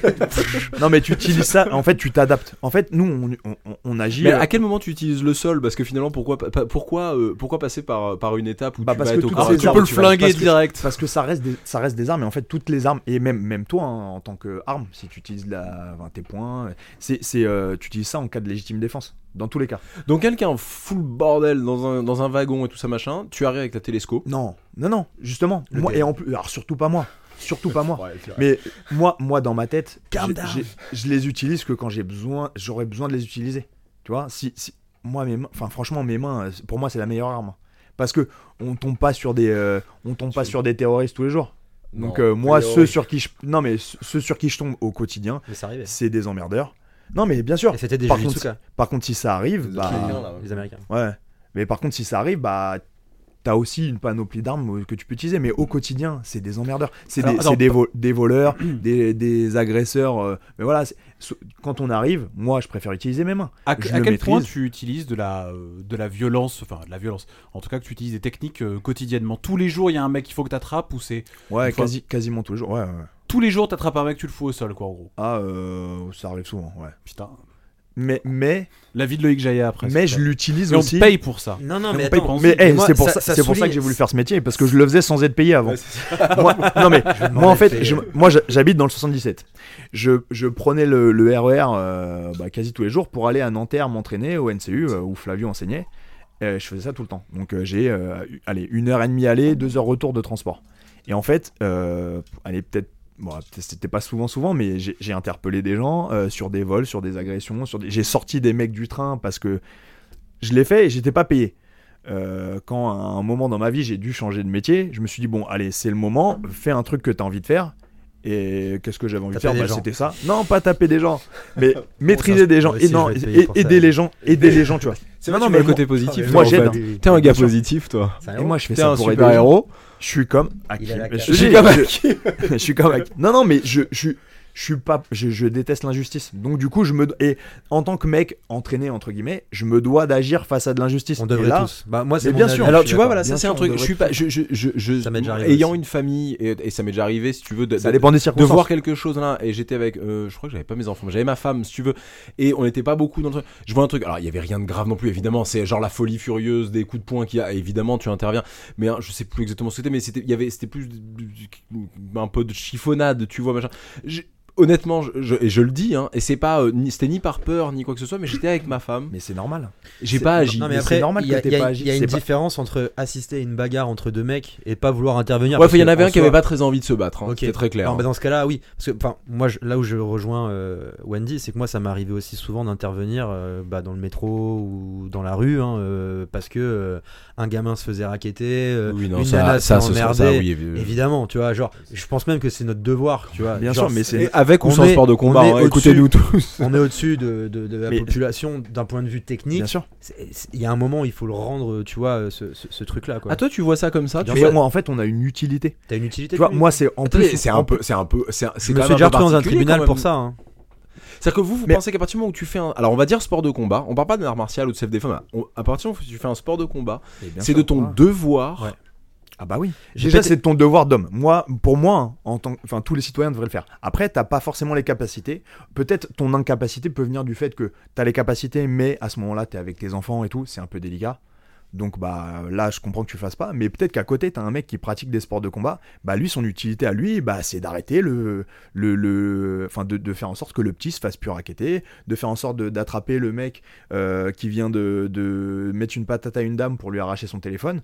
Bah ouais, notre utilité, c'est ça. Parce que si personne bouge, oui, alors il y, a des- gens qui font mon, métier, t'as des policiers, t'as des gendarmes et tout, mais bah notre utilité à nous en tant que citoyens qui en plus pratiquent des sports de combat et qui Savons gérer la situation. savons gérer la situation. Et on a plein, on a plein- justement, euh, même les mecs qui font les- des, des sports de combat, tu vas avoir l'œil, tu vas te dire putain, lui il est pas normal. Son attitude là, elle est pas normale. Parce que Ça, t'as l'habitude de voir des c'est mecs. vrai. Et, et nous on a plus, on a plus cette vision là que quelqu'un qui pratique pas du tout. Mais c'est marrant, moi ça m'arrive absolument jamais. Jérémy, toi tu dis, ça fait combien de temps que t'es à Paris? Moi ça Traînez m'arrive. pas dans la ça- rue les mecs. Peut-être pas assez. c'est vrai que si après, tu les transports, si tu ça aide pas. Si Les- tu dans les traînes pas, trans- bah, les Bah, c'est vrai que, comme ce que disait Wendy, c'est vrai, si tu traînes pas dans la rue, tu, tu peux pas le voir. Moi, je, bah, je, suis très très souvent dans la rue, dans les, dans les bars. Alors j'ai toujours mon, le même bar dans lequel je suis tout le temps avec mes potes, mais il est en, il est en plein cœur de Bastille. Euh, c'est une zone où euh, bah, t'as des gens alcoolisés et tu croises euh, des trucs, tu vois. Ouais, mais pour Bastille, pour rebondir bagarrer le soir, c'est bien. hein. Moi, je, me- je me suis retrouvé au tribunal à témoigner parce que j'ai pété le bras d'un mec qui avait tabassé une meuf dans la rue. Ok. Et donc, T'as euh, été condamné? Non, bah justement, la chance que j'ai eue, c'est que la nana, en fait, moi je suis arrivé, la nana s'était pris des bonnes patates Ils t'ont par le demandé. mec. Ouais, do- donc elle a pu porter plainte. Mais ils Ah bah, c'est elle qui a porté ils plainte. t'ont demandé. Oui, oui, parce En que fait, si- ils imagine, elle l'a juste ils bousculé pour dire attends, non, on faisait rien, tu vois. Là, là, elle a dit. Ce- euh, qui il- s'est passé, ce qui s'est passé, c'est que donc euh, moi je sors, euh, je sors de, boîte, ça, date un peu. hein. C'était à Lille. Je sors de boîte et je, tombe sur cette nana, euh, la gueule défoncée, euh, qui on venait de chourer son sac. Donc euh, juste le temps de me montrer du doigt les mecs qui ont fait ça. J'arrive, euh, j'arrive en courant. Les, les mecs se barrent tous, sauf le mec qui, qui- qui avait le sac en fait, qui, qui, qui a pas eu le réflexe. Donc là je le chope. Il essaie de se battre et en fait là je me suis dit, euh, ils sont plusieurs. j'ai pas le choix, je vais le neutraliser et pour le coup je lui ai pété le bras mais volontairement quoi. Et, euh, et, euh, Tribunal. et- Donc, et- donc le donc, jujitsu, tu donc l'as là, utilisé en self-défense. ouais mais je suis pas parti au sol. Non, ouais, non, mais eh, le jujitsu, c'est pas que du Ouais, sol, ouais, mais ça reste du Non, jiu-jitsu, mais- ouais. Et ce qui s'est passé par la Ouais. suite, alors Ouais. si, si je dis pas de conneries, parce que j'étais un peu alcoolisé aussi, euh, c'est que les flics, les flics sont arrivés, mais le mec a, a quand même réussi à se barrer. Mais en fait, avec les caméras, tout ça, il a réussi à être identifié tout de même. Il a été arrêté genre 2-3 heures euh, après, parce qu'en plus, bah, le mec, moi j'ai Ouais, précisé, quand même, ouais. quand la police est arrivée, bah, Je pense, je que je lui ai pété le bras, donc il doit, il doit pas être euh, bien. Donc ils l'ont retrouvé. Donc le mec, en plus d'être en garde à vue, euh, dégrisement, tout ça, il a quand même tapé deux jours de garde à vue avec un bras pété. Donc euh, voilà.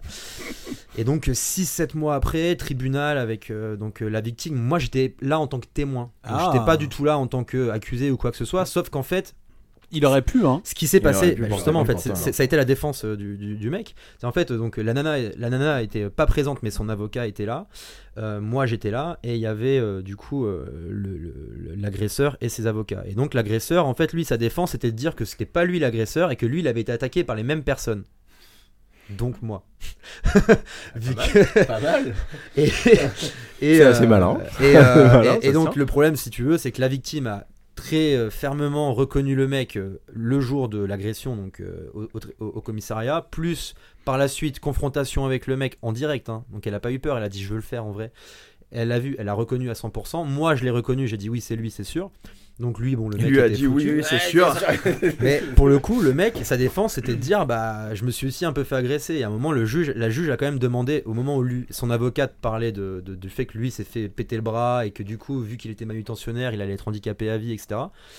euh, la juge a juste demandé euh, à- donc euh, aux personnes dans le tribunal est-ce que vous pouvez montrer les photos de la demoiselle qui s'est fait agresser s'il vous plaît? Et quand les photos sont apparues mais elle, elle avait la tête défoncée de partout tu vois et donc euh, la, la juge a juste dit excusez-moi mais là euh, il y a, Mais ça, Désolé, ça, ça, désolé, ça, mais ça arrive. y a- y a rien à ça, dire. ça arrive tous les jours. Et ils t'ont demandé si tu faisais un sport. Est-ce que, est-ce Ouais. que ça aurait été un.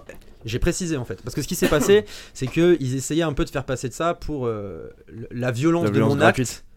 Par en fait, ils ont dit mais c'est une agression, c'est pas, on n'est pas sur la légitime défense. Et moi, ce que j'ai dit, j'ai dit non. Je suis ceinture noire de, non j'étais j'étais marron à l'époque. Je suis ceinture marron de jiu-jitsu brésilien. Je sais très bien ce que je fais. Je l'ai maîtrisé en lui disant de pas bouger. Il a, il, il s'est défendu. Effectivement, la clé est passée toute seule. Parce qu'il faut, euh, genre, mais bon, voilà.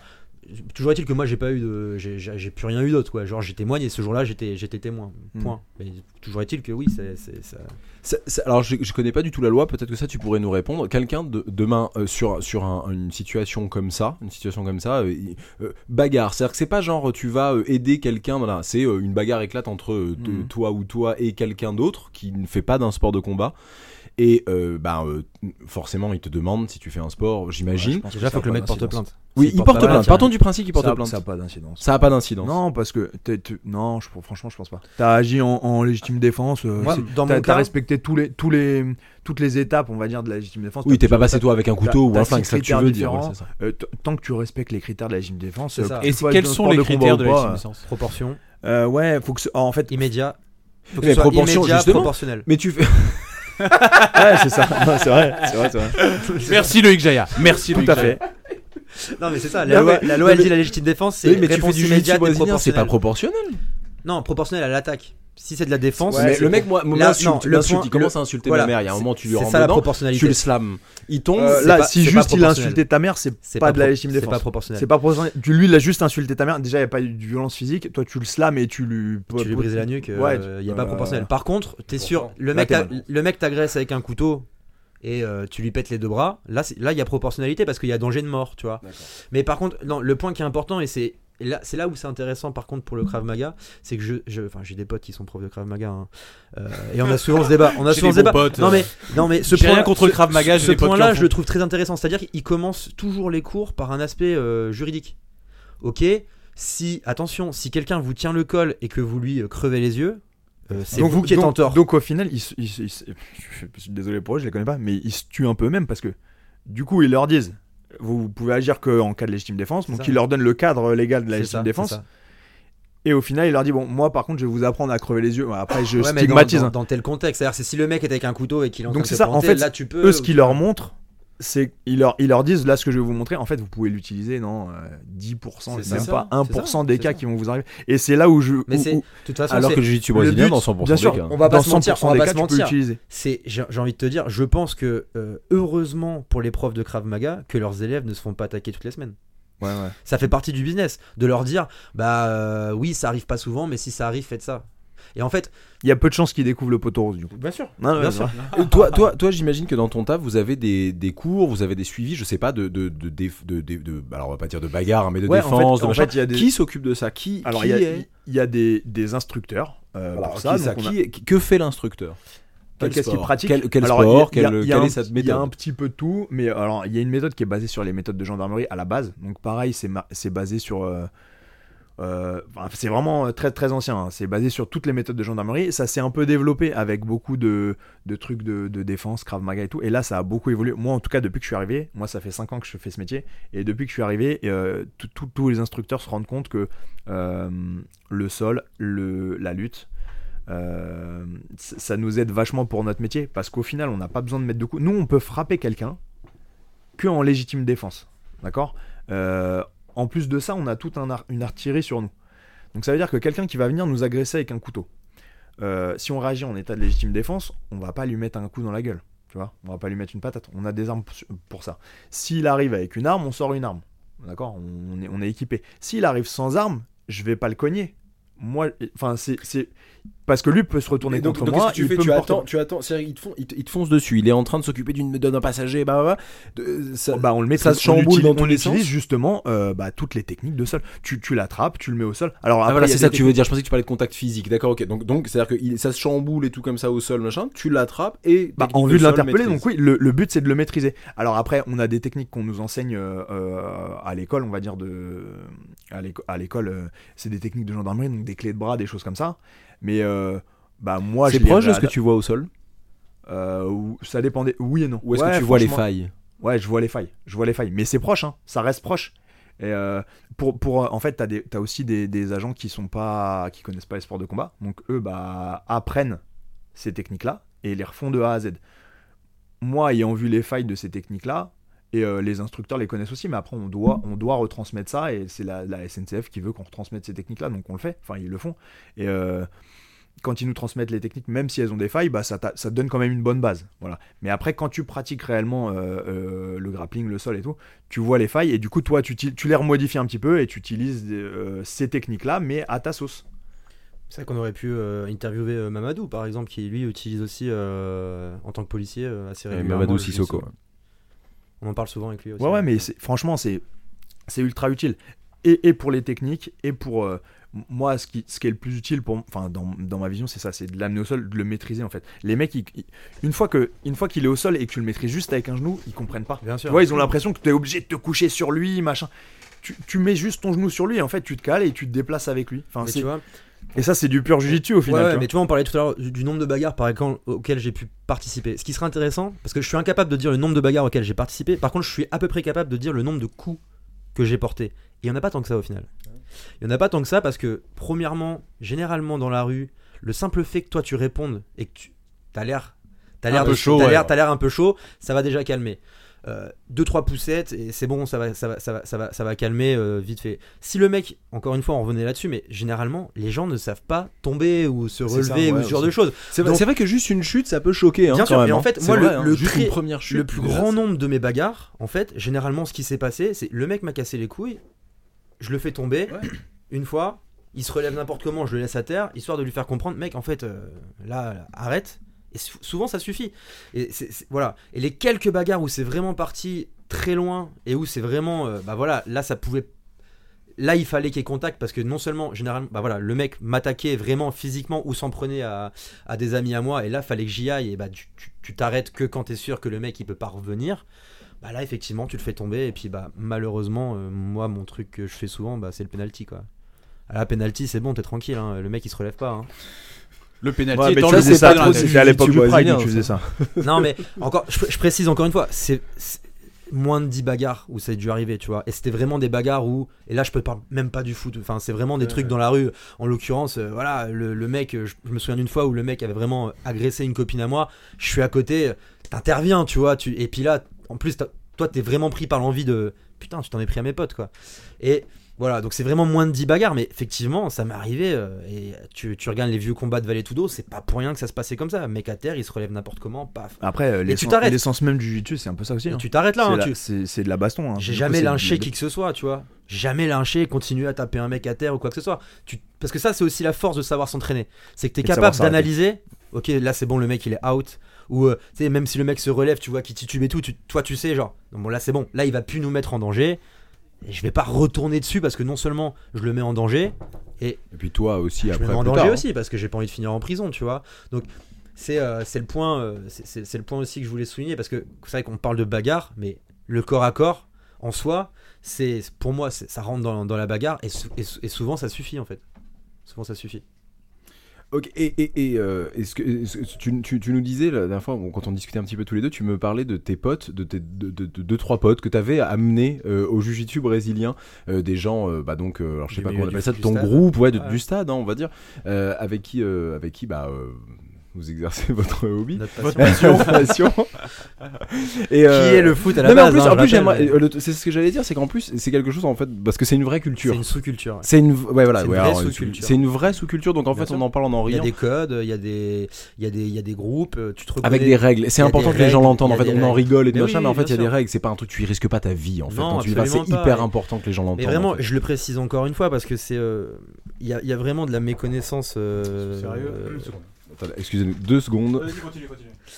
Mais euh, il y, a- il y a vraiment de la méconnaissance euh, par rapport à, à, à- à cet univers parce qu'en fait, tu, les, les gens ne voient que, ce que, ce que, que les gros titres et les trucs qui malheureusement ont, ont, ont dérapé, les accidents comme le Hazel, etc. Mais là, en l'occurrence, Ah, mais donc, ce que tu m'expliquais, ça, c'était même pas limite, même pas les mais mêmes. ça, c'est, ça n'a plus rien à voir en fait. À ce niveau-là, c'est, plus la culture ultra, tu vois. Ouais. La culture ultra, c'est vraiment, c'est tu t'es- là pour euh, pour euh, Pour défendre un maillot. pour défendre un maillot, voilà. Mais mais encore une fois, je, bien je, dit. je- je le précise, mais que c'est, en- c'est entre ultra, c'est entre ultra, c'est entre c'est entre personnes euh, consentantes et c'est vraiment encore une fois aujourd'hui vu que les, les, les règles changent et que bah en fait il y a quasiment plus aucune bagarre au stade. hein. Vraiment, j'insiste là-dessus, euh, des, des, des- des bagarres dans le stade à proprement parler, ça n'arrive plus. Donc généralement, ce qui se passe, c'est que tu as des rendez-vous qui sont donnés avant. Et t'as pas, t'as pas d'erreur. Tu peux pas avoir un mec lambda qui est là et qui a rien demandé à personne. Un tu passant qui passe, quoi. c'est- c'est- c'est- c'est- encore une fois, c'est 20 crétins, 20 crétins contre 20 crétins. Et, euh, et, Il y a des, on, on règles. part au stade. Est-ce que, par exemple, si un jour vous voyez euh, un groupe, ils arrivent à 50 et vous, vous êtes 20 parce que vous aviez prévu 20 et que d'habitude ce 11h30. groupe-là est 50, eh, vous leur dites attends, non, les gars, venez, c'est relou, on se retrouve dans deux heures, attendez, on va chercher d'autres Bah, gens ou vous, est-ce que vous pouvez fait, juste être 20 Ce Comment qui- ça se Ce passe qui est intéressant, c'est que ce ce que tu soulignes là, c'est qu'en fait, à un moment donné, ce qui va se passer, c'est que tu vas avoir un compte rendu. Il y a des pages Facebook, il y a des groupes de- d'ultra, etc. Et je t'as trouve des, comptes en rendus des rencontres, si tu veux. Et, et le nombre de mecs, il est, il est mis dedans. Donc si toi t'as gagné, Mais avec à 50 plus, contre 20, ouais. C'est moins glorieux. J'ai que- presque envie d'y aller, tu vois. C'est moins glorieux Non. que si t'as gagné à 20 C'est- C'est 20, c'est tu une vois. habitude qu'il faut commencer jeune. Tu te vois là maintenant, j'ai bientôt 40 ans. tu vois, hey, oui, qu'on y va. Tu vois, C'est quoi, c'est le stade de Lille Toi, t'es? Non, non, non. Moi, c'est euh, j'ai. Ton la- petit club Ma, ma plus grosse époque, c'était Molenbeek. D'accord. À, à Bru- à Bruxelles. Ouais. Il y a un côté Brevard un peu, tu vois, tu Ouais, imagines des ça. gars en kilt. Mais vraiment, encore une fois, j'insiste. Il y a 100%, 100% des mecs qui participent à ce truc-là avant le match qui sont au stade après. Hein. Donc il n'y a pas de blessés graves, il n'y a pas de morts, il n'y a pas de. Tu vois, genre, Ouais, tu t'es pris un cocard, et après tu vas au match, t'es comme ça, t'es pas content, et puis c'est tout quoi.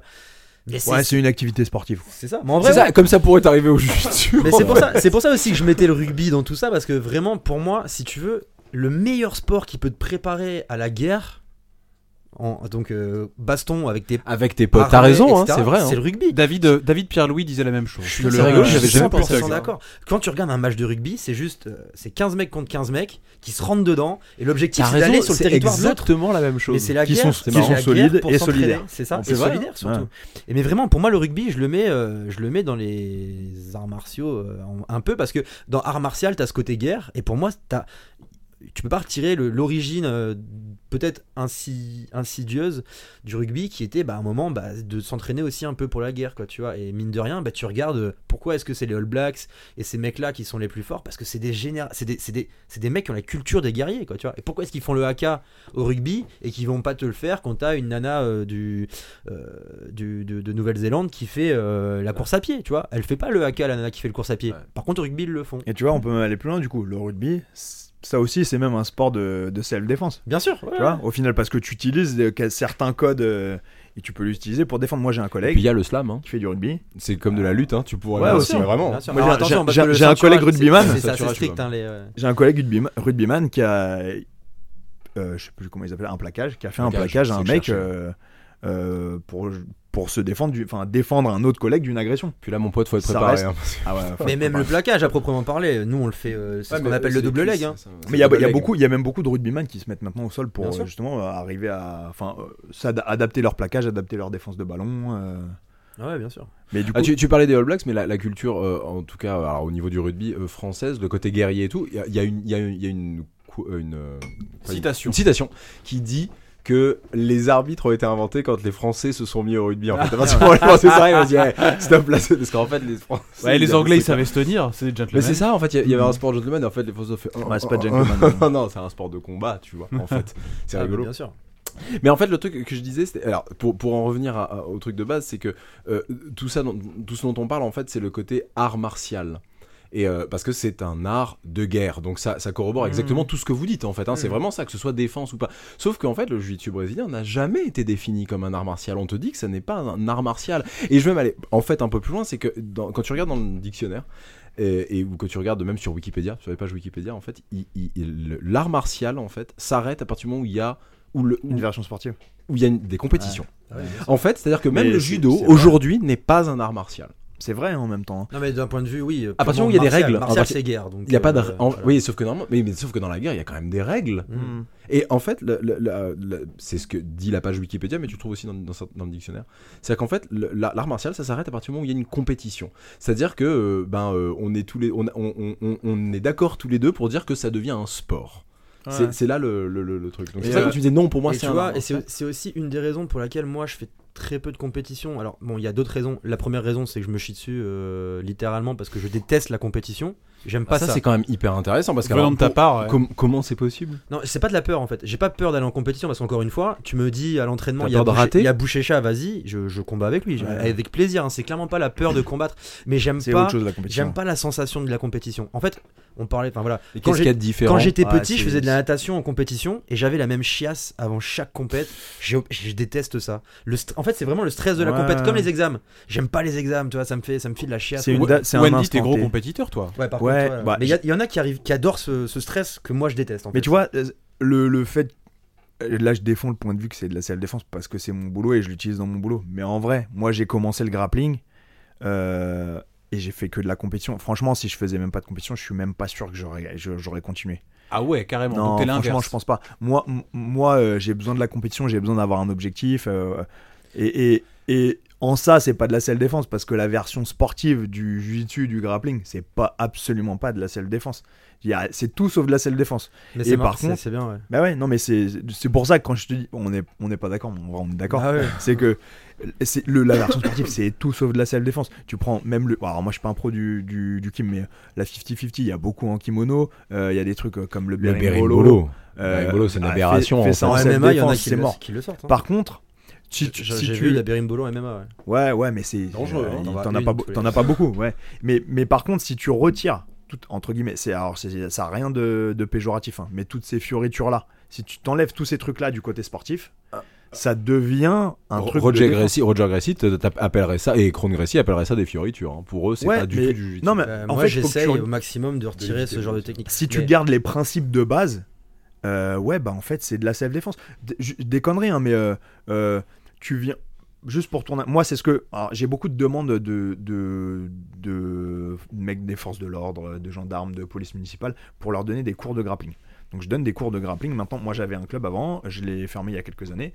Et maintenant, les seuls cours que je donne, c'est euh, euh, des cours aux forces de l'ordre. Donc, en fait, j'ai euh, enlevé toutes ces fioritures-là, entre guillemets.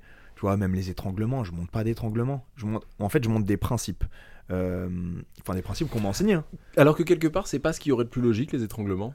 Bah non, non, parce que tu peux. C'est chaud les flics mec. les citoyens Ouais, quand même. Tu hein. blesses Et- quoi, quand même, mais- c'est- Bah, le danger, c'est Le truc, c'est que casser quelque... retrouver En fait, avec- le truc, c'est que t'es sûr de le maîtriser. Non, en et puis fait. surtout en ce moment, c'est un peu. Mais si tu sais pas le faire, mais avec l'accident c'est qu'on a vu il y exactement a ça. deux semaines, Le- Moi, alors, je, je, tu juge pas. mec, quoi. Mais je pense que si tu sais, Oui, oui, c'est vrai, c'est vrai. tu, tu sais pas le faire. À partir du moment où tu le maîtrises bien, euh, mais, mais je pense que c'est pas utile. T'as- un, un panel d'autres choses à, à maîtriser avant de faire ça. Tu juste une, une bêtise, mais tu veux tourner quelqu'un. Tu mets, tu mets une cale et tu, tu crées un mouvement de l'autre côté. Donc soit tu crées un levier, soit, tu, soit une poussée. Et en fait, juste le mec se tourne. Et en fait, tu, tu peux toi-même euh, l'obliger à faire un mouvement, l'obliger à aller dans une direction que tu veux, euh, l'obliger à se tourner, l'obliger à, même s'il est au sol, à rester là. ou- En fait, t'as tellement de choses à savoir avant de. de... Alors, c'est tous les trucs que t'as pas envie d'apprendre quand tu fais du JB. hein. Bah, T'as envie d'apprendre des soumissions. Mais par contre, quand t'apprends dans une version, on va dire, euh, défense et, et maîtrise de l'individu, pour maîtriser quelqu'un, il y a, il y, a, y a mille trucs. Franchement, Bah, de trucs. bon, vous qui tournez avec moi, vous le savez, moi j'ai vraiment un jujitsu euh, basique. Basique. quoi. Mais c'est ce qu'il y a de Pas mieux. terrible Enfin, d'ailleurs. mon avis. Un jujitsu de moyen. Non, mais j'ai vraiment un jujitsu basique. Je dois avoir trois passages de garde, euh, six soumissions, mais je les fais bien. Mais, mais tu vois, par exemple, pour, pour revenir, euh, parce que j'étais assez d'accord avec David Campos euh, qui, qui était venu ici et qui parlait de, des différents types de jujitsuka. Moi, mon problème, si tu veux, c'est que j'ai un peu le cul entre deux chaises parce que je suis pas compétiteur et je me considère absolument pas en, tant que tel, en- enfin en tant que compétiteur. Par contre, j'ai besoin des compétiteurs. C'est-à-dire que je serais un, je suis, je fais du jiu-jitsu loisir parce que je fais pas de compète. Par contre, je refuse de m'entraîner dans un club qui ne fait que du loisir. Ouais. J'ai besoin. Et c'est pour qu'est-ce que tu entends par loisir? Parce que, enfin, ça, veut dire quoi? T'as besoin Tu d'avoir peux être loisir des gens ont le goût du sang. tous les jours. Parce que tu peux être loisir et avoir le goût besoin du sang. avec des compétiteurs. J'ai voilà, mais c'est ça. Mais pourquoi? Qu'est- Qu'est-ce qu'ils ont de Bah plus parce que eux c'est sûr, eux c'est Ah, sûr qu'ils vont avoir cette vision là. C'est celui qui est efficace, tu vois. C'est celui qui. Ah, les compétiteurs pour toi c'est le jujitsu qui est efficace. Ah, mais tourne avec Samuel, euh, tu vas comprendre. hein. Ouais. Samuel Je Monin. Ou souvent avec Olivier. Samuel. Non, mais le, pire- le meilleur exemple, c'est Olivier. Oui, tu mais c'est efficace dans le jujitsu. dans le jujitsu. En fait, c'est- il y a deux écoles. Parce que c'est vrai que tu prends par exemple Olivier, son jujitsu, il est pur jujitsu. Genre. C'est ça. Est-ce que Ouais. dans la Oui, mais regarde. est-ce que- Oui, en c'est sûr que oui. Olivier, En situation, si- ça si- fonctionnerait. Bien sûr, non. Mais- mais Tu oui. l'emmènerais avec toi dans les trains. Ouais, bah Bah, carrément. attends, Eh, moi, tu sais, si j'avais si j'avais que des jujitsuka, non mais alors à partir d'un bon niveau, hein, que des jujitsu- des jujitsuka ou des grappleurs, mais mais Mais à mille côté fois de ça, il sait eux. faire le reste. Parce qu'en fait, Il n'y plus de problème en. Ile-de-France. il sait il Les sait faire. transports seraient safe. C'est c'est juste qu'en fait, lui, lui, il a défini qu'aujourd'hui, pour battre les jujitsuka, Il devait faire tout ça. C'est ce jujitsu qu'il faut Mais s'il enlève- s'il que enlève, son euh, jujitsu de base, il bat bien déjà sûr. tout le reste. S'il enlève, il, il est emmerdé dans la rue. Je suis persuadé qu'il va utiliser allez 2% de ce qu'il sait, de ce qu'il ferait en compétition. Encore Et plus lui. le mec, il est foutu. ah ouais. En plus, euh, Mais non, si mais- tu vois Olivier. euh, On parle de Olivier Michaelis. Non, mais- avait- qu'on on- a déjà on, reçu on parle d'Olivier, mais, tous les autres, tous les autres pratiquants, c'est pareil. Et je pense que même à partir de la ceinture, je pense bleu, une bonne bleue, tu vois, qui connaît, euh, qui connaît bien ses bases et tout. mais même un fond de blanche. Hein. On est dedans. on est ouais, dedans. même dans la rue, hein, je parle ouais. bien. Dans la rue, on, vraiment, vrai, euh, dans un contexte où, tu- encore une fois, je répète ce que je l'ai dit, mais 99% des gens ne savent pas se battre. Une ceinture blanche qui a même 3 mois de jiu-jitsu brésilien fera la différence. Ouais, bien sûr. Et moi, c'est ce que je dis toujours à mes potes qui veulent commencer le jiu-jitsu. Je leur dis vraiment, ça dépend des objectifs que tu veux, mais si ton objectif c'est de pouvoir te défendre dans la rue, je te garantis qu'en 3 mois, tu seras déjà au-dessus de une bonne partie de personnes dans la rue. Et, et je pense que c'est vrai, mais je pense que c'est pas euh, forcément euh, technique. C'est vraiment ah, au début, c'est vraiment que mental. C'est- c'est- Ouais, c'est mental, c'est ta vision, c'est ton observation, ça t'ouvre l'esprit sur plein de, plein de trucs en fait. Le- comprends, comme tu as l'habitude de manipuler le corps de l'autre, tu connais plus Bien les sûr. limites, tu connais La, les la tiennes. gestion du stress aussi. Non, parce, que, parce que t'es habitué à. Tu, tu fais ça tous les jours, le mec d'en face il veut te casser la gueule, même si c'est ton pote. Au moment où ça sonne, il veut te casser la gueule, jusqu'à ce que ça ressonne. Ouais. Et même s'il te casse la gueule une fois, euh, Il peut le bah, faire deux, hein. pas. Loïc il peut le faire deux fait, fois, hein. il peut le faire trois fois, il peut le faire dix fois. Ouais, ouais, stop, c'est bon. Non mais bah, voilà, combien de fois Non, mais, Le- Loïc, Tu vois, Loïc en un combat, 3-4 fois facile. hein. mais en fait c'est ça, donc t'as l'habitude de ça. T'as l'habitude que le mec il te veuille du mal, entre guillemets, même si c'est bienveillant. Et il y a un truc, c'est le, le contact. Le Hmm. contact. On n'a pas l'habitude de se toucher. hein. On n'a pas l'habitude de se toucher, le toucher. Et tu regardes même dans la rue, quelqu'un qui d'un coup n'a pas de problème à Qu'est-ce se toucher, tu te dis waouh, ah, on- on- clairement, c'est clair qu'effectivement il fait pas la même chose que moi. Bah, tu sais, les gens qui s'attrapent les poings, qui osent pas se battre. C'est ça comme que se passe battre. Eh, Mais qui regarde une, embrouille. Une embrouille, le mec il va venir t'attraper le col, ou il s'approche de toi comme ça. Mais nous on est content qu'il s'approche. Oui. Non mais tu vois, le un boxeur il a pas envie. Tiens, j'ai un truc pour Mais vous, moi les deux bagarreurs. mais je suis content qu'il s'approche. Je l'attrape, juste un- une connerie. Mais t'apprends un arm drag tout basique. exactement. Un arm drag t'es dans son dos. Moi, j'ai une question pour vous. Le mec qui sait rien faire, va, va te défendre de ça. Moi- Impossible. moi qui suis grand, mon gros truc que je me dis euh, à, à courte distance et qu'on travaille pas, c'est les dans coups le de tête. Ouais, les Ouais. coups de tête dans le nez. Ouais, moi, je fais une des bonne. coups de tête. Bah. C'est- dangereux les coups de tête quand même. hein, Ouais, c'est dangereux les coups de tête. Mais si, Pour si- les jujitsuka. regarde toi, tout- le- un mec qui s'approche de toi, qui a son front au niveau de ton nez, d'accord? Ah tu, tu, tu vas arriver à déceler s'il est vraiment très agressif, si machin. Donc normalement, t'as un panel technique suffisant euh, au niveau des placements, des déplacements, euh, de tes leviers, de tes trucs, tu, tu peux arriver à t'en sortir, tu vois, avant même qu'ils te mettent le coup de boule en fait. Mais au-delà de ça, moi, si tu veux, et ça, c'est une, c'est s'il y a une chose que j'ai retenue du Kyokushinkai, c'est c'est ça, c'est que mon prof de l'époque nous avait dit, euh, et ça, c'est, ça peut s'adapter vraiment à tout le monde dans la vie de tous les jours. C'est, il faut que tu te fixes à toi-même ta distance de sécurité, et il faut pas qu'elle bouge. Ça veut dire que moi. Quand j'ai commencé le jiu-jitsu brésilien, ma, ma- ma distance de sécurité, je disais dans la rue, s'il y a un mec qui est à moins de 30 cm de mon visage, Ou toi, dans ton cas, un mec est carrément chez lui, hein, tranquille. sur Je vais sonner, j'arrive. Salut, j'arrive Je sais pas, je rien à foutre. Mais il- en fait, il faut juste que tu dises, à partir du moment où ce mec dépasse cette zone de sécurité, c'est une agression, donc je réponds. Et donc je serai le premier parce que j'ai. En fait, généralement dans la rue, ce qui va se passer, c'est les gens ils vont te dire Ah, mais euh, pourquoi tu m'as frappé euh, J'ai rien fait? Bah, si, si, parce que de un, t'étais agressif et t'as as franchi cette, zone de sécurité que moi je me suis fixé. Enfin, t'es pas obligé de frapper, tu peux repousser C'est- aussi. non, non, hein. quand je dis frapper, c'est Ah, d'accord, ok, agir, le contact. agir, Ok, toi, le ok, contact. ok. Encore une fois, quand je dis frapper, c'est pas le mettre le mec KO et. euh, Ok, ok. non, non, non. Quand je dis Réagir. frapper, c'est le pousser, réagir. Voilà. Moi, ma distance de sécurité aujourd'hui, depuis quelques années, c'est le contact. Ça veut dire que même si le mec, euh, en- encore une fois, dans un contexte d'agressivité, hein, je parle pas du mec Ah, dans le ouais, métro. Ah, excusez-moi, ça, monsieur. Non. Bam, patate. Bien sûr que non, tu vois. Si je suis en train de m'embrouiller avec quelqu'un dans un bar, mais je- voilà, tu sens que le ton monte et que le mec me touche, ne serait-ce que la main, genre, hé, moi pour moi, là, il y a agression, donc je réagis. Donc je- parce qu'il a dépassé ma- ma- la, la- la règle de sécurité que je me suis fixée et qui est propre à chacun, et donc c'est à vous de vous la fixer. Mais bon, pendant longtemps, ma règle de sécurité c'était un mois, un mètre, après c'était 30 cm, et puis bon, maintenant je. Voilà, c'est. T'es de c'est plus pas- en plus Par rapport à ton taf, toi, c'est quoi ta distance de sécurité? Alors, euh, la, la- la distance, euh, ça dépend où tu es C'est placé hyper par rapport à un intéressant, surtout de la distance de sécurité. Ça dépend où tu es placé par rapport à un individu agressif. Mais euh, en temps, par exemple, on, on- nous on travaille, on a tout le temps une équipe, on, on est en équipe, donc du coup on a un, un mec qui est en protecteur. Lui, il a, il a une distance très très proche euh, d'un individu agressif. Il est, il est quasi au contact en fait, parce qu'il faut qu'il puisse le saisir. En cas d'agression. Donc en fait, nous, on protège aussi nos collègues, on protège euh, les, les gens, du- les voyageurs. Et du coup, on a, on a un des rôles, c'est d'être très très proche de l'individu. Et si Donc vous besoin- lancez, vous êtes trois hein, généralement, c'est ça? Ouais, peut-être des fois plus, ouais, quatre- D'accord. non, minimum, quatre- on est 4, 4 voire 5. Et donc c'est encerclement. euh, non, pas ce- encerclement. En fait, on travaille à deux. C'est c'est souvent, enfin, sur une situation, c'est un binôme. Donc, t'as un mec qui va parler, qui va, voilà, et l'autre qui va être en protection. La main Celui- à dégainer. non, non, mais ce- et celui qui est en protection, il est prêt à toute éventualité. Donc en fait, à partir du moment où le mec il sort une arme, ou il veut déclencher un coup de poing, euh, il veut mettre un coup de tête, il veut se barrer, et ben en fait, lui, il est au contact. Donc c'est une distance, c'est une distance de Ouais, grappling quoi. Mais on est vraiment, euh, on le touche pas. Non, euh, mais on est euh, prêt, à- prêt à, à agir tout de suite. Alors en plus, quand t'as des, des bons réflexes, parce qu'au final, même quand t'es ceinture bleue euh, ou fonde blanche, comme tu dis, bah t'as déjà acquis certains Bien réflexes sûr, bien sûr. que les mecs n'ont pas. Et c'est quoi le plus loin où tu as eu besoin euh, d'aller dans une situation euh, Parce que, bon, on est tous parisiens. Je veux dire, moi, quand je prends le métro et je m'approche de, la- de la porte de la chapelle.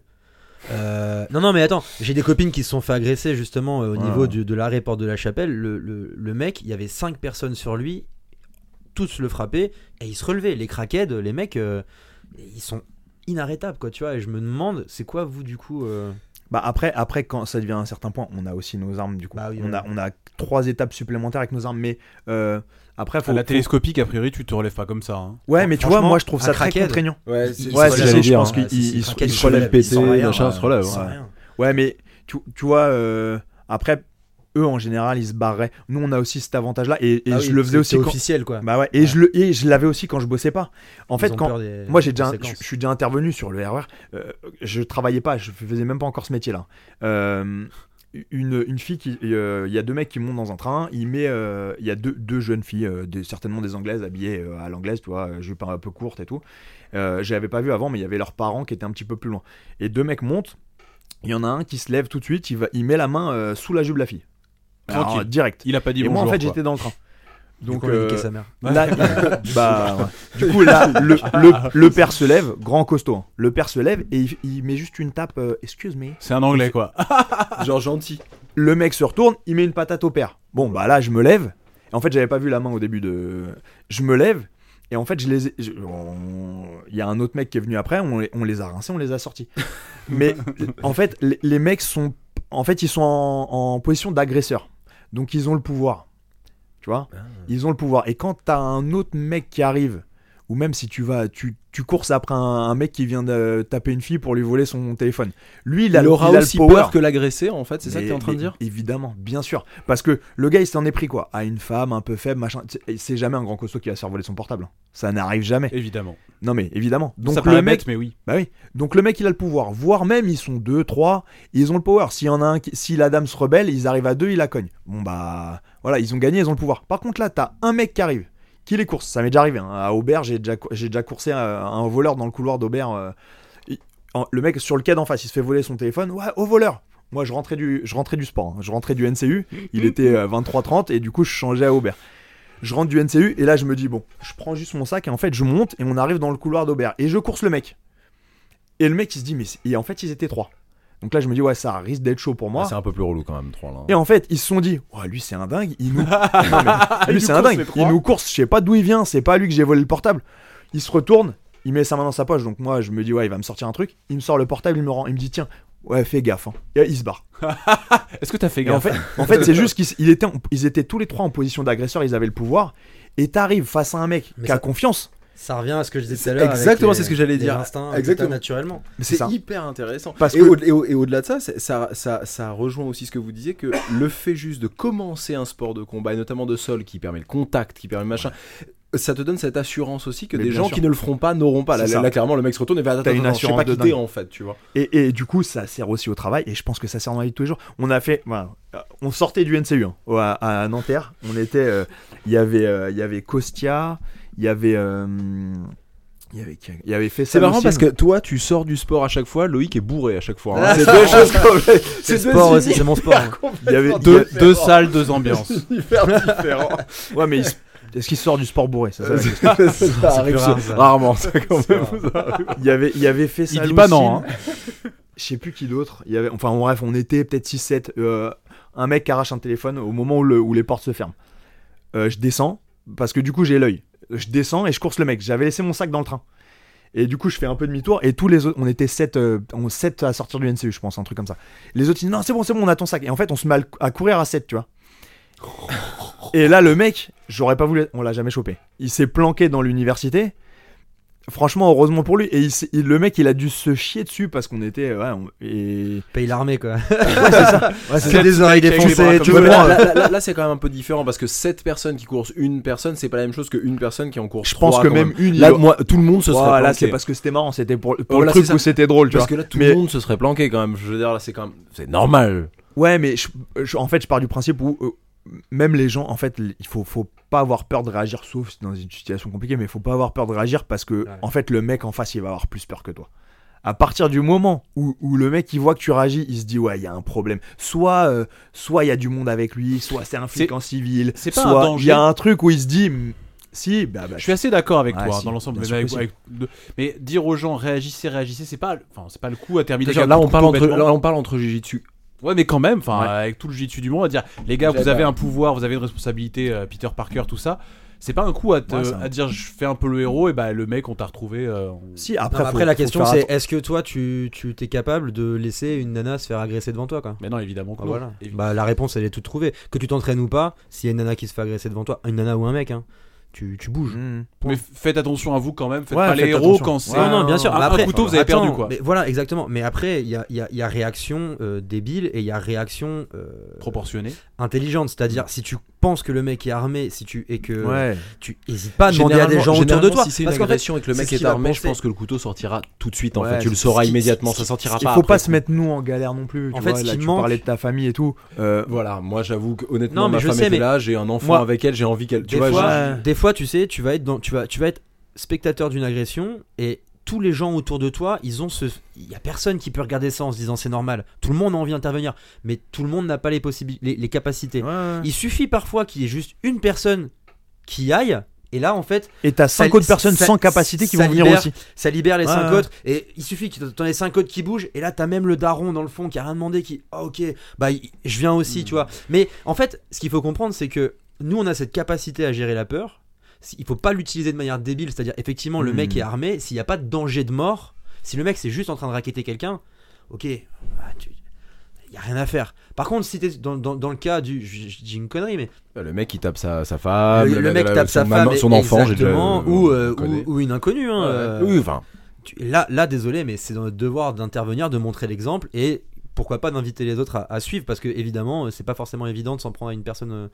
euh, à une Ouais, il faut, tout il seul. faut un déclencheur. Mais il faut un il faut un déclencheur. Et donc vous Moi, je pensez, vous pensez que en tant que euh, alors, euh, sportif, on va dire sportif martial, Ouais. comme ça, on. C'est bien. Bah non, mais parce que c'est ça en fait. Sportif martial sport- de défense. sportiste, sportiste martial, c'est de notre devoir d'intervenir. Il faut- Ouais, mais dans la, dans la mesure du possible. Non, avec intelligence. Ouais, ouais. avec intelligence. Ouais. Ouais, ouais, ouais. ouais. Bah, si nous on le fait pas, il y a pas de raison que les autres le fassent. Parce ça. que eux, ils sont beaucoup moins capables que toi d'intervenir. Donc si toi tu le fais pas alors que t'as clairement, t'es clairement plus fort que le mec qui est en train d'agresser, il y a personne qui va le faire en fait. Et quel serait le bon conseil pour les euh, peu de personnes qui ne pratiquent pas le jujitsu et qui nous Bah, écoutent pratiquer le jujitsu. Pratiquer le jiu-jitsu. Oui, allez, vous, Vous, avez- vous pouvez demain, faire mieux que ça. sports- une Un des sports que j'ai Ou la lutte à aussi. Demain, t'as un, enfant, Ouais. t'as une petite fille. Qu'est-ce que vous conseillez? Et, euh, Oublions le fait qu'on est que des jujitsuka. Alors bon, c'est vrai que c'est forcément. Mais qu'est-ce que vous conseillez à un enfant? Au- au- qui, euh, qui a euh, 9 ans et euh, c'est pas c'est pas sa demande, mais pour vous, il doit faire. D'après notre conversation, il doit faire quand même un sport de Ouais. combat, on va dire. Qu'est-ce que vous lui C'est pas conseillez obligatoire, mais euh, je pense que, enfin après pour moi, après c'est ma vision. Mon père m'a toujours fait ça. Il m'a, il m'a beaucoup ouvert les yeux sur ple- plein de choses. En fait, euh, euh, quand on prenait le train avec lui, il me disait ouais, et, bah essaye de rester tout le temps euh, avec un truc dans ton dos, tu vois. Comme ça, personne peut venir dans ton dos. On sait jamais parce qu'il y avait, il y avait. Une- c'est plus des réflexes en ouais, fait. il y avait une mode à l'époque où euh, où euh, il y avait des mecs qui se faisaient pousser sur les voies par des camés justement. Bah voilà, mon père me disait ça, ouais, reste, euh, essaye de te mettre dans un angle, comme ça t'as un, t'as une visibilité à, à, à 180 degrés à regarder, tu vois, t'as 180 degrés tranquille derrière toi, euh, voilà, des, des, des conneries comme ça. Et en fait, le, le, le grappling et le sol m'a inculqué encore d'autres trucs. Et du coup, je pense que c'est pas mal ça d'ou- d'ouvrir les yeux aux enfants sur des trucs comme ça, tu vois, d'être attentif. Et en fait, quand tu fais un sport de combat comme ça, t'es attentif à plein de trucs, Bah, à plein de signes. Tu vois un mec nerveux, tu vois, tu vois un mec nerveux, tu vois un mec. euh, Tu vois les Qui- pieds en fait, ouais, ça. tu vois les pieds, tu vois ses yeux, tu vois ses épaules, tu, tu regardes. C'est euh, vrai, les épaules oreilles. baissées ou les épaules droites, c'est deux. tu, deux- tu- deux- tu vois quelqu'un regarder les poches, tu vois, de quelqu'un d'autre. Donc tu et c'est des trucs euh, que tu captes quand tu pratiques des sports de combat parce que tu as l'habitude de même en boxe, je pense, tu regardes, tu vois le regard du mec, tu sais peut-être à quel moment. Alors, si- sauf s'il est rapide et tout, mais tu sais à quel moment il va déclencher, son coup, machin. Et au final, nous, on a tous ces réflexes là aussi. Et en plus de ça, on a, euh, nous, on a même la sensation euh, au contact maintenant. Ouais. Donc tu sais quand le mec, tu vois, tu, tu as juste ta main sur lui et tu sens que ses muscles ils commencent à se rigidifier et tu, tu sais même dans quel s'il veut partir, dans quelle direction il va partir, euh, le geste qu'il va entreprendre. Et on, on a tout ça, donc euh, en, en ça c'est chouette et en ça pour moi c'est du self-défense. Après, Bah après- pas de fioriture quoi. Ouais, pour rebondir là-dessus, moi je pense que mes enfants, je les mettrais, euh, j'essaierai au maximum parce qu'encore une fois, il faut pas les forcer, tu vois. Mais euh, moi, étant tout petit petit, mon père m'avait mis au rugby. J'en ai pas fait longtemps parce que ça m'a pas plu plus que ça, tu vois. Mais je pense qu'effectivement, mes enfants, j'essaierai au maximum de les pousser vers ce genre de sport. Juste histoire, Mm. si c'est pas leur sport principal, je dis une bêtise, mais si mon fils demain me dit je veux être danseur étoile, soit très bien, mais ça t'empêche Ça pas n'empêche pas de faire de la lutte de ou, venir euh, une du fois par semaine au jujitsu pour avoir les bons réflexes, tu vois. Je veux dire, Ouais, je mon- d'accord. si mon fils me dit non, moi je suis peintre ou je, suis, je veux faire de la poterie, je suis absolument pas sportif, j'essaierai de, dans ce cas-là, de, de le faire de manière différente, mais de, au moins d'essayer de- de- mon fils ou De hein, l'intéresser. de l'intéresser ou, ou de lui transmettre quelques réflexes parce que bah, malheureusement, on vit pas dans un monde de peintres, de, danseurs ouais. et de. C'est aussi de la voilà. culture générale, c'est Ouais. vrai, ça fait partie. C'est vrai. Ouais, c'est ça, clairement, c'est une intelligence. Hein. euh, bah, désolé, surtout en jiu-jitsu brésilien, je veux dire. Tu prends les sports de, de, de, de, de- pied-point, euh, tu vois des fois des grosses brutes arriver et sortir nulle Tu part et gagner. Vous trouvez que le jiu-jitsu brésilien est un sport euh, alors bah, Intelligent. plus Bien intellectuel, plus Alors, intellectuel. Non, non, pas Plus, intelligent. plus Les je me sports- permettrais le, pas le sport de manière Non, générale plus, est mais- intelligent. C'est Ouais, parce ouais, qu'il y a moi, des c'est règles. c'est Le ce que j'adore dans le sport. moi. Mais le corps à corps en règle générale pour moi tous les sports sport de corps à corps d'intellectuel, plus intellectuel. Non, euh, alors j'ai pas envie de comparer à d'autres sports. Parce qu'on appelle ça l'human chess Mais- en fait, c'est mais- pour ça que je mais ma- ma carrément. parce que en fait moi pour moi dans le sol t'as soit des mecs ultra talentueux et qui réfléchissent pas forcément. Mais c'est une forme de- d'intelligence. C'est ce que j'allais dire, le réflexe Ouais, ça. peut être Van soit- Gogh, Van Gogh a pas pris de cours de peinture et pourtant tu vois Ouais, euh, enfin, c'est une forme c'est pas parce que c'est inné que c'est pas de l'intelligence tu vois ouais ça que je c'est veux dire. ça. Soit soit des mecs euh, t'as besoin d'être intelligent pour bien te démerder au sol tu vois Tu peux pas arriver, euh, tu peux pas arriver euh, grosse brute, super costaud, machin. Il y en a plein, on C'est en ça, a ça tous vu. Arriver C'est au. ça, si t'es juste bourrin, machin, ça t'empêchera pas d'être ceinture noire, de, de, de, de- de- d'évoluer tout ça, machin, mais tu. Non, mais tu vas forcément acquérir une certaine intelligence. avoir. Mais, Ouais. mais tu vas être, mais à un moment, tu seras obligé Tu vas tourner. de réfléchir. Ouais. Et en fait, le jujitsu, et enfin encore une fois, je, je voudrais pas qu'on qu'on- qu'on pense qu'on est sectaire, donc je vais mettre vraiment tous les sports de corps à corps, parce que le judo, pareil, moi je suis Ouais, incapable de te faire une belle ou, la, lutte, hein. Non mais la lutte voilà, judo, lutte, euh. lutte, tous ces sports-là qui Tous sont les des- sports de c'est des- préhension, C'est en fait. des sports où tu ne peux pas avoir de place à l'erreur. Donc c'est des techniques que tu dois connaître par cœur, maîtriser par cœur. C'est une science. Donc c'est une C'est forme d'intelligence et c'est de la précision. Savoir le placer au bon moment, c'est C'est de vrai qu'on parle souvent l'intelligence. de biomécanique et tout ça. C'est ça. comme-. Donc, donc oui, ce sont des sports plus intelligents que. euh, alors désolé, ça va pas plaire à tout le monde. Des que sports la qui sont basés anglaise, sur les par réflexes. exemple. La boxe anglaise où tu prends un wader, techniquement, wader il met des patates, genre et il les met bien. C'est ce qui fait qu'il est très fort. Et inversion proportionnelle, t'avais Tyson qui était très très très technique et qui bossait des heures et des heures. Il était teubé, tu parles avec lui, il est, il est bête comme ses pieds. Mais par contre, techniquement, il avait une- cette intelligence du combat. C'est une forme d'intelligence, ça c'est clair, Ouais. ça c'est clair. Mais et justement, Mais je, trouve que c'est une, plus, non. je trouve que c'est un peu une forme du coup de, de stupidité peut-être euh, de, de faire des sports de combat. Alors attention, ça va être très sévère ce que je veux dire, mais du type kata, 100% kata, et de dire que c'est un sport de Je combat. suis d'accord. C'est Ah, Parce fois. que, parce qu'en fait, Ah ouais bah parce Ouais. qu'en fait, tu te mens. Donc pour vous, le karaté C'est kata. du mensonge. Ouais, C'est ça. du mensonge. Si tu fais ça en disant je fais de la danse, soit dans ce cas-là, Ouais, c'est une chorégraphie. c'est c'est une un- chorégraphie, donc très bien, c'est de la danse. Mais si tu, si tu fais du karaté Shotokan en disant je suis un combattant, bah c'est un mensonge qui pour moi est au même niveau que le mec qui va te dire que la terre est plate, tu vois. Parce que À ce point-là. Bah, parce que tu sais, tu, tu absolument pas mettre un coup de pompe quand tu fais du karaté Shotokan. hein. Tu sais lever ta jambe jusqu'au visage. Par contre, tu foutras jamais un mec KO. Jamais. Jamais, jamais. Et ça, je te le garantis parce que j'ai tourné avec des mecs qui font du Shotokan et j'étais ceinture blanche de Kyokushinkai et les gars, je les ai pliés. Parce qu'ils ont jamais mis un coup de leur vie. Alors que toi, tu mettais les coups, Alors tu que moi. J'avais dans mon étendard technique, j'avais Kakato Geri, euh, Mawashi Geri, Jodan, Gedan et euh, je sais plus, euh, j'ai plus les noms japonais en tête, mais on a l'étendard technique est très petit, mais il est efficace parce que le but du jeu c'est de plier le mec. Eux, c'est tout l'inverse.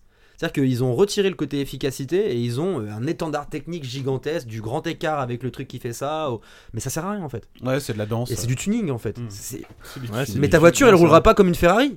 La, la science, elle te dit la voiture qui roule vite, c'est la Ferrari parce qu'il y a des ingénieurs qui ont bossé sur le moteur.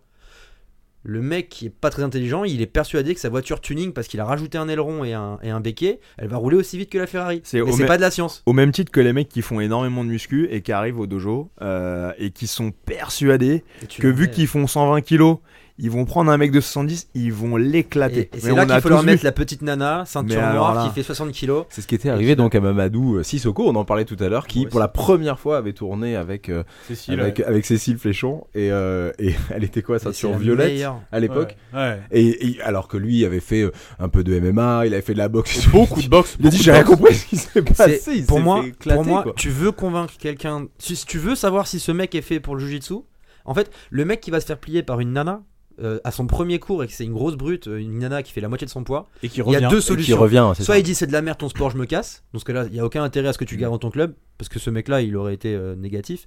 Soit le mec il se dit mais putain c'est ça qu'il faut quoi. Bah, Je c'est ce fait que plier dit par une nana de 60 kilos, mais bien. Et moi c'est le réflexe que j'ai eu. Premier cours où je me suis inscrit, donc c'était un club de MMA. Je suis tombé, mon prof à l'époque tout mouillé faisait 55-60 kilos. Il- même gabarit que, que, que Olivier Michaelesco. Le mec m'a soulevé dans tous les sens, dans tous les sens. Et j'étais là genre mais oh, ouais, c'est ça, c'est ça qu'il faut. Ouais, si ce mec-là il est capable de me faire ça, bon à l'époque j'étais pas beaucoup plus lourd, mais je me disais c'est ouais c'est ça qu'il me faut quoi.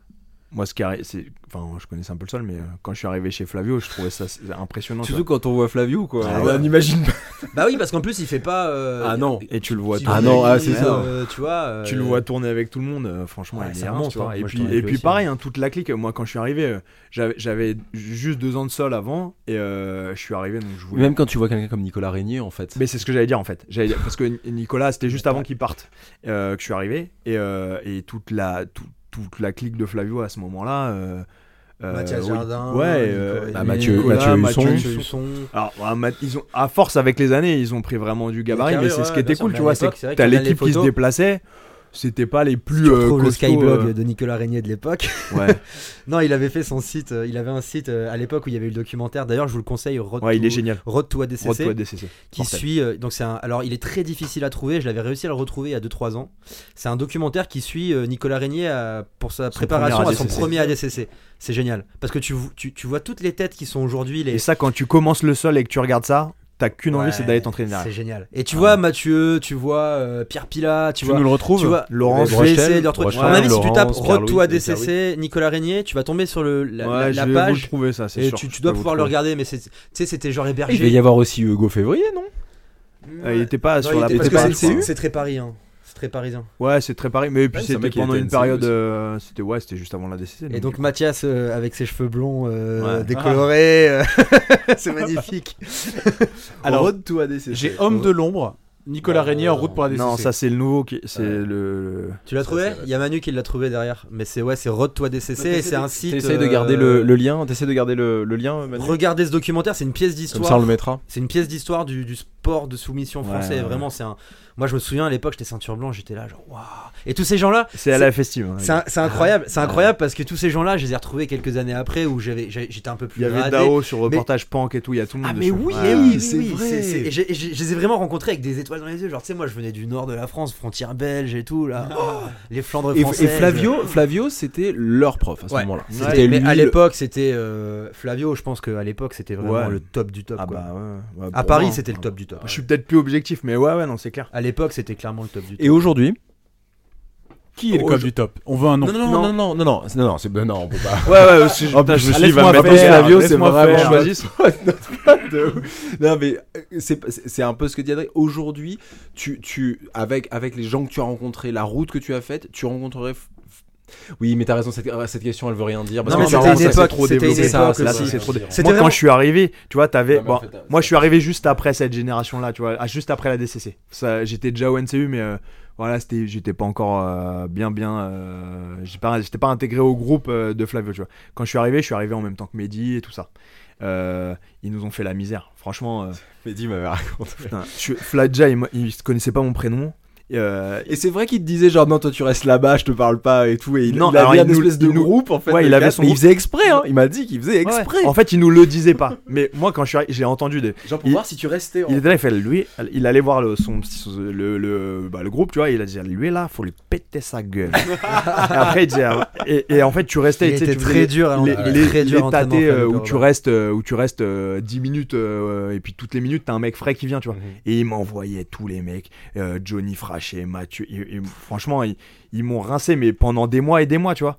Et en fait, moi, je suis resté. Donc, c'est soit, en gros, c'est soit tu te casses parce que t'en peux plus, ou soit tu restes. Moi, je suis resté. Et au début, il me fait là, la t-shirt rouge, là, viens là, et mets-toi au milieu. Et il t'envoie tout le monde, tu vois. Et euh, après, t-shirt rouge, c'est parti sur euh, Wenge. Tu vois, il m'appelait Wenge. Donc, il me dit, ah, Wenge, On machin. a que Je des me dis, ah, ça commence. Je me dis, ah, ça commence à. Il commence à savoir un peu. Et, et à force, quand il voit que tu, tu lâches pas et que tu restes, et je pense que ça a été pareil pour Mehdi, ça a été pareil pour tout le monde, tu vois. Et quand, et quand tu restes, en fait, ça te forge un petit peu. Et, euh, Pour et ouais, tous ceux qui ne connaissent pas Flavio Santiago, parce que c'est vrai qu'il revient souvent dans les histoires et tout ça. Alors on aura encore d'autres podcasts avec lui parce que c'est quelqu'un qui a plein de choses à raconter. Et puis c'est quelqu'un qui est agréable à recevoir, à avoir. C'est vraiment et à avoir. euh, C'est un vrai Brésilien, un gros smile. euh. Ouais. Par contre, très très dur à l'entraînement. Enfin, moi, les quelques entraînements que j'ai fait avec lui, C'est tellement drôle. Euh, voilà, on vous invite à écouter. Il y a un podcast, vous cherchez. euh, vraiment le maître- avec le maître Santiago, brésilien que tu c'est, peux euh, imaginer, c'est ça, mais vraiment dans la violence. euh, et puis, Ah, ouais, et vous n'y croirez pas une seconde à toutes ces paroles quand vous écouterez son podcast. Parce Euh, qu'avec sa petite voix. il a l'air. Ah ouais, il est dangereux. hein. En plus, en plus, en plus, il te, il te, Il a, il- non, mais Il a- hein. non mais il a Il lu, il engueule, a lu le il mental au physique. Il a lu le mental au physique. Ouais, c'est en fait, moi, c'est vrai. tu sais, m- moi, euh, alors dans la vie, c'est complètement autre chose, mais Non, dans, mais le, vrai, dans sport, relou, Flavio. dans le Relou. sport, j'ai, j'ai, j'ai, alors je l'ai travaillé, ça fait des années que je le travaille là et ça va beaucoup mieux maintenant, mais quand j'ai commencé, j'avais vraiment un mental de merde. Et en fait, Flavio, il, il gueulait tellement, et en fait, quand il était là et qu'il te coachait, t'étais obligé de te surpasser. Même si t'avais pas le mental, t'étais obligé. Il, il, il te hurlait dessus, ouais, mais pas tant que par terre, mais pas tant que par terre. Et de- en fait, t'étais obligé de réagir tout de suite. Et franchement, il, ouais, il m'a fait progresser de dingue. C'est quelqu'un de dur. Ouais, c'est quelqu'un de. Mais ouais, t'as toujours besoin dur et tendre à la fois. club un mec dur, quoi, tu vois. C'est un Non, mais-. Moi, c'était Walid Seguir dans mon club. Ouais. Walid, Walid c'était le mec dur. Genre, Ouais. tu combattais un handicapé, euh, c'est- véridique. Hein. Walid, euh, donc euh, je fais signe s'il regarde C'était euh, pareil, c'est un grand nom du, du, du grappling. qui était, C'est une ceinture de jiu-jitsu brésilien qui vient de mon club Ouais, à Lille, qui a fait pas mal de MMA aussi. Et, euh, et Walid à l'époque, c'était un peu le même délire que Flavio. C'était genre le mec à l'entraînement, il, il t'insultait quoi. Tu vois, genre, il était dur, dur, dur. Et en compète, je me souviens d'un- gars qui combattait, un gars de mon club qui combattait en compète et il a combattu un gars à qui il manquait une jambe. et Walid qui hurlait Je te préviens, enculé, si tu passes pas la garde d'un mec avec une seule jambe, mais je te défonce et tout. et le mec, il- avec sa seule jambe, il était là, il entendait tout, ça se passait à un mètre de lui, quoi. Tu vois, genre, il était là, genre, Putain, il a qu'une jambe, tu passes pas la garde, tu te fous de ma gueule ou quoi Bah, attends, tu sais, on- là on en rigole dit comme ça, mais en fait, je trouve en fait que c'est une, une énorme marque de respect en fait Bien sûr. Bah, bien de sûr. dire ça. On le considère. euh, bah, Tu comme, dis, euh, tu dis, que- hey, il a, il a voulu C'est venir. ça, c'est ça. Il a- Son il a- message, c'est ça. c'est Il a il- voulu venir, il a qu'une Il jambe. est pas là, tu le prends pas pour handicapé. Ouais, parce hein. que Il est lui- là, tu le défonces. Parce que lui, il va pas se chier dessus, hein. Parce ça. que t'as deux jambes, il, il s'en fout. Tu vois, il te, il te considère Donc, en comme fait, lui. oui, bah, toi, c'est marrant. comme- Mais en fait, pas tant que ça, c'est Ouais. hyper respectueux C'est dire que ça. Walid, il, Walid, était venu c'était- un, c'était un an, je crois, chez Flavio, euh, Ouais. s'entraîner avec nous. Ouais, il était, euh, il, il- il collait bien au truc, quoi. Tu sais que Flavio, il nous mordait des fois hein, pendant les sparring. hein. On, on tournait et dès qu'on s'approchait trop... Non, non, mais il tournait avec quelqu'un d'autre, nous on tournait à côté et dès qu'on s'approchait, tu sais, tu laisses un peu la priorité au gradé, machin. Et des fois, tu le vois pas. Et t'es à côté, tac, tu il il te mord. Bah, en fait, tu sais que t'étais trop près de lui et que du coup, il t'a il mordu. te mordait vraiment Ouais, il te mordait avec, vraiment. avec les dents. Avec le protège-dents et les dents. ouais, vous lui demandez quand il en Demi-morsure, ça te fait une lune. Alors, et, et je pense qu'il y en a qui se sont fait beaucoup plus mordre que moi, à mon avis. c'est complètement dingue. Mais eh, du coup, c'est aussi pour ça que les gens comme Wendy et moi, quand on a l'entraînement, on supporte pas les gens qui font pas gaffe aux gens autour Ah de nous. ouais. Parce que moi, c'est pareil, hein, Walid. Attends, attends, attends, ça, ça veut dire quoi On supporte pas les gens qui font pas gaffe? Ça arrive de pas. De, pas- de, de- Oui, de- t'as beau faire attention, attends, ça m'est déjà arrivé quelqu'un qui m'est tombé dessus. Je dis pas le contraire. C'est pas pour ça que je l'ai. Tu vois aussi à tous les cours, toi, t'es en train de combattre deux ceintures noires. Tu vois très bien que les deux ceintures violettes à côté, elles ont très bien vu que t'étais là. Elles te rentrent dedans, elles bougent pas. Elles le savent. Elles attendent juste que tu bouges. tu vois, quand t'as de l'intensité à Aujourd'hui, côté et que tu bouges aujourd'hui, pas, ça- aujourd'hui, ça, c'est- c'est- ça s'oublie un peu tout ça. Mais je te jure qu'à une époque où nous on a commencé, à l'époque où on a commencé, Ouais. les gens qui faisaient du jiu-jitsu brésilien, c'était des gars qui avaient été élevés à la culture brésilienne. Tu faisais ça, mais tu pouvais. Le gars, le prof après, il disait viens on tourne à deux. Il, il te pétait dans tous les sens. Mm. C'est- Alors, pour, pour, pour ceux qui commencent là un peu. qui- Priorité qui- qui au écoutent, gradé sur le non, mais, non, mais c'est- Alors moi, maintenant, j'ai plus la priorité parce que je suis violet- violette et tous les mecs qui ont commencé en Tout même temps que moi, ils, dessus, ils- me dépassent tous. Sauf que moi, je respecte plus personne. J'en ai rien à foutre, je leur laisse pas la priorité, tu vois. Mais. Mais qu'est-ce que c'est Alors, expliquez ce que Bah, ce- c'est ce comme dans, là. comme dans tout- tous les sports, tu as des règles euh, qui sont les règles officielles, mais tu as aussi des règles officieuses de vivre ensemble. Quand tu es en train de combattre dans une salle, et encore plus en jiu-jitsu brésilien, tu es amené à tomber les uns sur les autres, des, coupes qui tombent les uns sur les autres. La règle insidieuse qui existe depuis la création du jiu-jitsu brésilien au Brésil, c'était priorité au gradé. C'est-à-dire que même s'ils sont, j'irais même plus loin, dans certains clubs, c'est même s'ils sont assis en train de parler, que tu leur tombes dessus Ça en train de loin, combattre, C'est possible. c'est à toi de bouger. C'est pas au prof de bouger, c'est à toi de. Ah, désolé, professeur, et je bouge, quoi, tu vois. Et en fait, je, je fais une aparté là-dessus parce que moi, quand je me suis entraîné à Bruxelles pendant euh, 3-4 ans, c'était un club, donc Malicia, qui était majoritairement brésilien. Ça veut dire que vraiment, les non-brésiliens étaient en minorité. Et quand t'arrivais là-bas, c'était vraiment les, les- les règles à l'ancienne, euh, de comme, à- comme tu peux avoir vraiment au Brésil.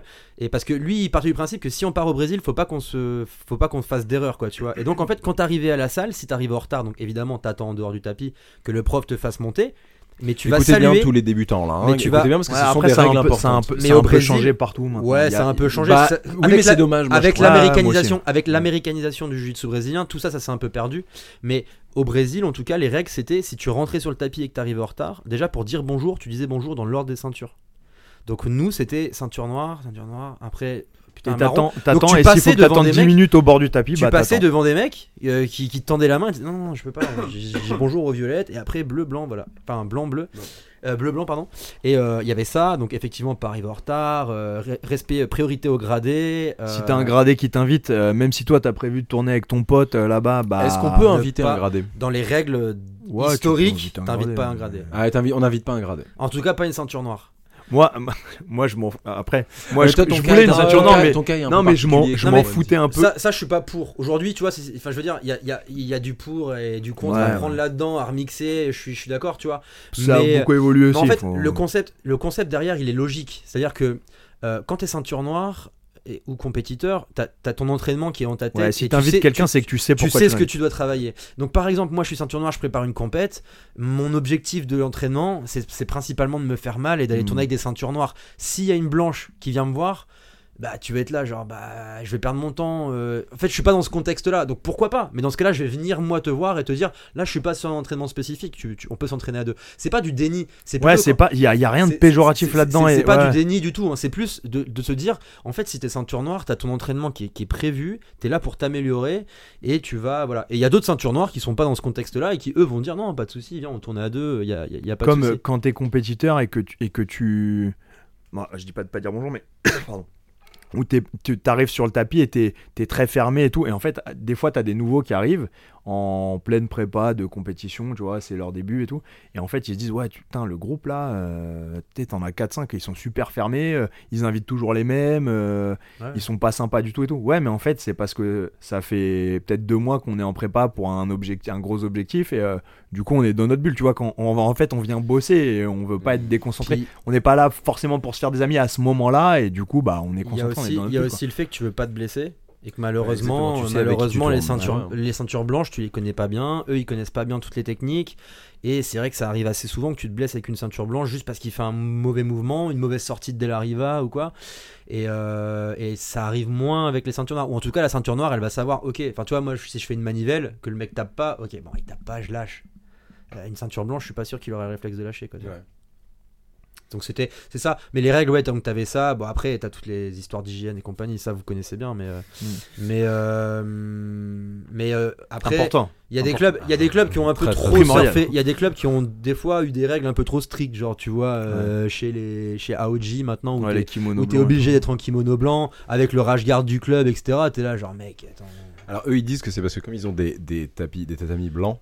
Voilà. Et que Ça les- pour le, kimono blanc, ça je comprends. Mais que derrière tu dises non, il faut que t'aies le kimono AOG. Pourquoi? De demain tu vas t'entraîner euh, Ce que je veux dire c'est que demain tu joues euh, dans une équipe de foot ou de basket, euh, t'as pas envie qu'il ait euh, un maillot d'une autre équipe? Non, mais demain si tu fais un par 5 C'était avec tes potes. euh, Mais c'est pas avec tes potes là, t'es dans, t'es dans ton équipe.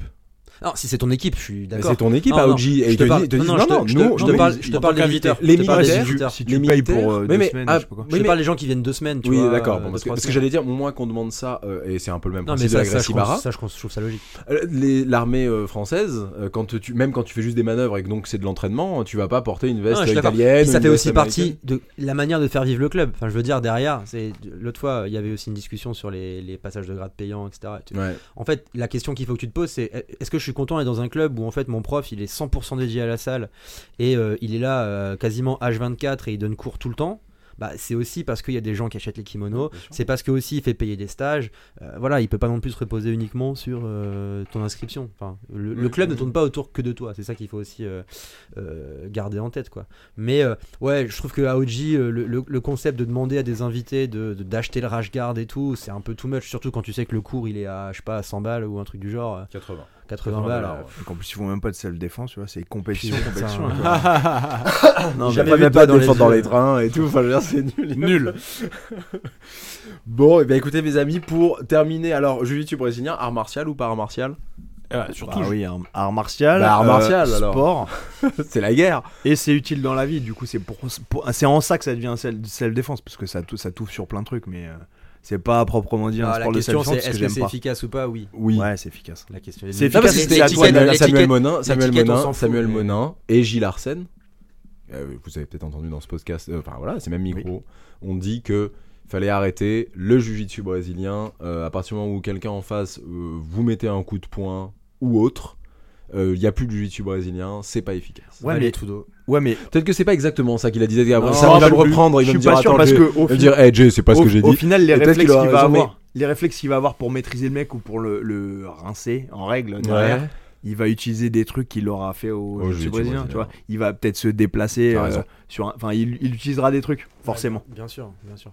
Mais alors, en plus, euh, encore plus pour, dans le cas de, de Samuel, qui est un compétiteur et qui a l'habitude de. de C'est ça, en fait, c'est ancré, euh, c'est ancré en lui. Du coup, il aura des réflexes.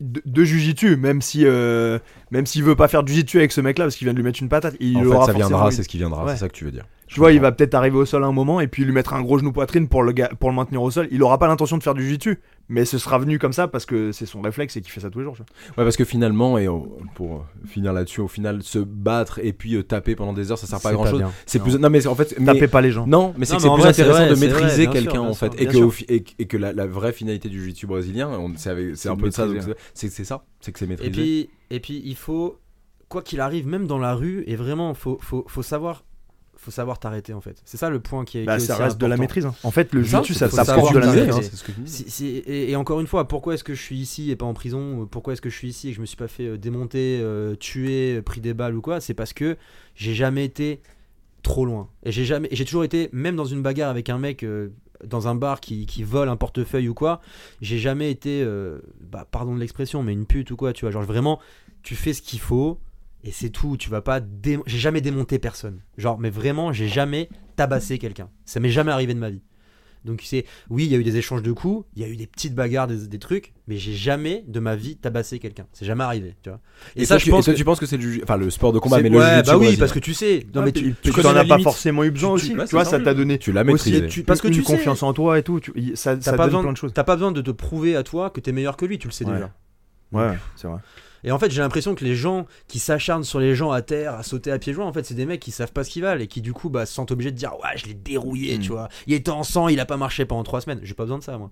J'ai pas besoin de ça. Je m'entraîne euh, avec des brutes. euh, Ouais, des gens dangereux. 4 fois, 5 fois par parce que semaine. tu j'ai t'entraînes avec Samuel pas besoin de ça. Mais bien sûr. Mais oui, oui. Mais j'ai absolument pas besoin de ça pour savoir que, euh, bah oui, je sais me défendre. Mais c'est, c'est, moi je pense que si vraiment, si vous êtes amené à vous battre, gardez en tête, faut pas faire le truc que vous pouvez, que vous allez regretter quoi. C'est, ça le truc le plus important. Faut, faut, faut que le lendemain tu puisses te lever et te dire, je suis, je suis, je suis serein. Je sais que le mec il est derrière, euh, il est, il est pas mort, il est pas blessé à vie, il est pas. Ah, pour le coup, c'est cool. Enfin, ce que pour, pour terminer là-dessus, c'est cool ce que vous dites quand même sur le jiu-jitsu brésilien, c'est que finalement, c'est sur les deux, le- sur le spectre est finalement assez grand. L'utilité du, du jiu-jitsu Ouais. brésilien, c'est que c'est l'avant. C'est-à-dire que quelque part, ça va te donner la confiance pour y aller s'il faut y aller, mais aussi la capacité d'arrêter. Et, euh, et euh, que peut-être d'autres sports, parce que c'est vrai que regarde la boxe par exemple, c'est le chaos. Tant qu'il n'y a pas de chaos, t'arrêtes pas en fait. Bah, c'est un peu l'essence de notre truc. hein. On- Alors on- que nous, on alors- arrive à connaître aussi nos limites et les limites c'est du en hyper face. intéressant. Je sais pas s'il y a d'autres sports de combat comme ça aussi, en fait, à part la Le lutte. Viet euh, Vodao, je crois. non, justement, je parlais de sport de combat, donc tu vois. C'est un peu trop violent. On peut pas donner ce genre de conseils à l'antenne. Non mais après par rapport à l'efficacité du jiu-jitsu brésilien, je veux dire l'UFC a déjà tout prouvé, il y a pas Ouais. besoin de les premiers UFC ont juste je trouve ont très bien fait le taf et ont servi euh, ont servi Oui. à ça Oui. de, de dire tiens, on va foutre Royce euh, qui est le mec le plus lambda sur terre euh, dans un dans une dans un ring et on va le foutre contre des euh, Dan Severn et compagnie et il va gagner. Tu vois, lui qui va défendre quelqu'un dans le RER. C'est vrai, on se, mi- on se méfierait pas. Bon, on se après les méfierait pas de- ils ont plus une réputation de- d'agresseurs que d'agressés aussi. hein. Ouais. Ouais, non mais oui mais alors bah, oublions que c'est un Grécy, c'est vrai que tu te, tu, tu te méfierais pas de quelqu'un comme lui. Enfin Ouais. Ah aujourd'hui ouais, non, si. mais c'était le but, c'était Non, du hein. coup, encore plus. c'était Ouais. marketing hein. Euh, Imagine, tu te dis le, mec qui bouge. lui quoi. Enfin c'est Rorion à l'époque qui a dit euh, il- à l'époque euh, Rickson avait très très mal pris de pas avoir été choisi pour faire l'UFC. Sauf qu'il a déjà une gueule un peu plus cassée en fait. C'est pour Rickson, ça. hein. Et vrai. Rorion à l'époque a vraiment fait un coup marketing en disant euh, non on va on va prendre euh, Royler pouvait pas parce qu'il préparait les championnats du monde de jiu-jitsu. Et donc en gros euh, Rorion a dit bah marketing marketingment parlant le mec qui ressemble le plus à l'américain lambda c'est C'est Royce. c'est Royce donc Royce t'y vas quoi. Mais j'ai eu l'occasion de rencontrer Royce, c'était un gros connard d'ailleurs, au passage. C'est vrai Ouais. De quelle occasion? Comment ça se un fait que tu l'as- stage, un stage qu'il a Dans Ah, fait. un D'accord, ok, ok. Il un est stage, dans- un en stage sta- en Belgique euh, qui était un stage de self-défense d'ailleurs. Dans un bar bourré. Et on s'est pointé et il était déjà pas content qu'il y ait des Jujitsuka qui viennent parce que c'était un- c'était dans un club de karaté. Et euh, bon, je- le prix, c'est- ça les valait, hein, c'était 70 balles. Euh, il a passé les trois quarts du truc à parler euh, de lui. euh, les questions-réponses, tu lui demandais euh, des questions sur euh, comment il avait euh, préparé euh, son combat et le, le stress lié à l'UFC 1 et il te répondait euh, nous, moi je suis un Grécy, les Grécy ils ont pas peur, tu vois. T'es là, ok, Ouais. ouais, si merde. Ça servait strictement à rien. Ouais, et puis, et puis il a été super désagréable avec nous du fait qu'on venait du Jiu-Jitsu et qu'il était absolument pas content qu'on soit là. Quoi. C'est cool. Ouais, génial. Par contre, je pense que Royler. euh, Un Grécy qui est pas content qu'on fasse il- du jiu apparaît- Apparemment, Rickson et Royler, c'est inversement proportionnel. Ils sont euh, absolument super cool euh, et très très sympas. Mais Royce. euh, non. Dur.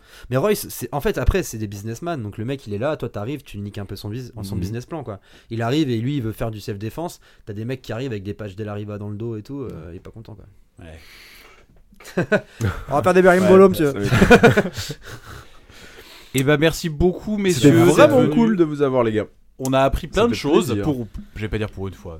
Non, On mais apprend toujours des choses. En fait, le truc, c'est qu'on parle souvent, de, on se parle souvent Ouais. de l'histoire, on parle souvent de l'histoire, on parle souvent de qui vient d'où et de, et de comment, euh, comment euh, c'est fait le jiu-jitsu brésilien en France. Mais euh, finalement, c'est assez rare le à quoi sert et euh, la vie du jiu-jitsu brésilien. Hmm. Et euh, n'hésitez pas, les petits castagneurs, derrière vos, vos écouteurs, derrière votre ordinateur, maintenant derrière votre télé. Ouais. N'hésitez pas, dites-nous s'il y a euh, des sujets que vous voulez aborder, euh, même avec nos, deux invités euh, ici, vous avez vu qu'ils étaient très prolixes et qu'ils n'avaient pas de problème à parler d'eux-mêmes, et c'est plutôt cool, c'est rare. Donc merci beaucoup à vous deux. Si vous avez des, choses que vous voudriez qu'on, dont vous voudriez qu'on parle, même vous-même, si vous avez, vous avez j'en sais rien, dans votre vie, utilisé euh, quelque chose, le jiu-jitsu brésilien est au milieu d'une réflexion, vous voulez venir nous en parler, c'est cool, Hésitez avec pas. plaisir. N'hésitez pas. Merci à vous. Les, les- les audiences des derniers podcasts ont cartonné. Enfin, vraiment, euh, Aziz, Hakim et Vincent, ça a vraiment été dingue. Les commentaires, les, tout ça. Donc, euh, voilà. On Tu vous as écouté toi. Loïc, toi qui n'écoute pas euh, Castagne FM, tu as Quoi écouté les derniers ou pas J'écoute, euh, j'écoute par euh, intermittence. Ouais, Bah, ouais. Comme c'est non, c'est temps, qui fait comme ça aussi, qui nous dit. Alors c'est marrant parce qu'on reçoit des messages et elle nous dit, elle nous dit ah j'ai écouté celui-là mais qui date d'il y a euh, Ouais. des mois et des Ouais. mois. Elle me dit en fait elle, elle écoute par par grappe. Elle fait un petit peu comme ça aussi. Mais moi, ce que je trouve bien, c'est justement de, de- de faire intervenir des gens qui qu'on n'a pas trop l'occasion de voir. Et Hakim, c'est très bien parce que ce mec, c'est un monument du jiu-jitsu. Ouais. Euh, Flavio Peroba, pareil. Et c'est des gens qui, en fait, sont pas trop réseaux sociaux. Donc, c'est des gens que tu vas pas voir euh, créer leur chaîne ou. euh, euh, je trouve ça très bien. Enfin, encore une fois, hein, euh, Oh. je, prends pas du tout ce que Samir fait pour sa chaîne YouTube. C'est excellent. Et je trouve ça, c'est du super taf. Et je vous conseille d'aller voir ce qu'il fait. Mais euh, c'est vrai que tu as des gens derrière dans l'ombre comme Hakim. Hakim, sans lui.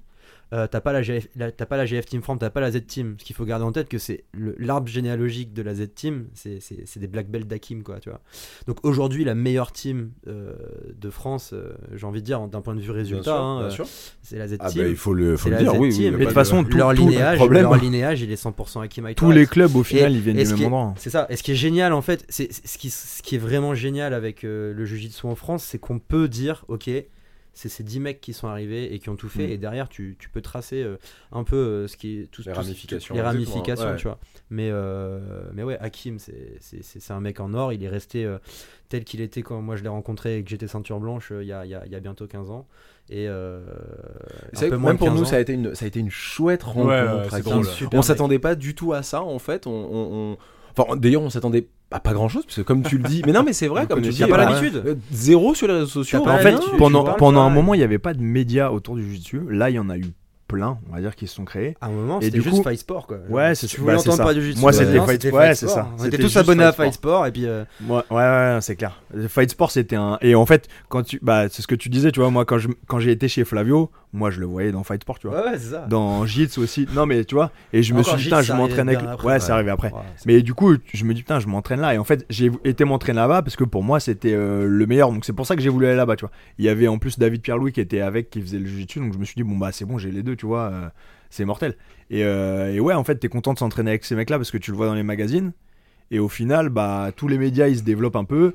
Les anciens, comme ça, ils sont un peu oubliés, tu vois. Tous les mecs ouais, qui étaient dans Fight Sport, les, les, les mecs du Vic, euh, de, les, les Hakim, Flavio, tout ça. Ils sont Même un- Pierre Pila, euh, Ouais. Jérémy Idle. Jérémy Ouais, c'est mais clair. Jérémy, quand C'est j'ai su qu'il allait donner cours à la, à la MK Team, mais meilleure année, me- meilleure, euh, meilleure nouvelle de l'année. hein. Ce mec, ce mec, c'est une légende du Jiu-Jitsu. Mais vraiment, hein, Jérémy Idle, c'est une légende. Et plein, Personne et, le et connaît. tous les nouveaux les connaissent C'est pas, vois. un monstre. C'est un monstre. Et Jérémy, ce qui Il est est sur la liste des gens qu'il faut qu'on invite. c'est un monstre. Pierre Invitez Pila aussi, ça Jérémy. fait Pierre Pila, on a Pierre essayé. Pila, c'est- c'est toute cette team de, de, de, de- vraiment le noyau dur des mecs qui sont arrivés et qui ont. Je parle pas des gens qui sont. qui Il y a beaucoup de gens qui ont eu la reconnaissance en fait de- d'avoir apporté le jiu-jitsu brésilien, donc euh, le cercle Tissier et tout ça. Je reviendrai pas là-dessus parce que eux ils restent dans les mémoires de tout le monde comme les gens qui ont qui ont apporté ça. Mais un peu comme les Grécy euh, au Brésil, il y a eu des fadas.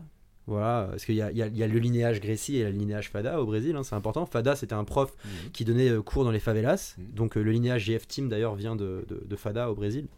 Et, euh, et en France, c'était pareil. C'est-à-dire que tu avais les, les- ceux qui avaient un peu de couverture médiatique.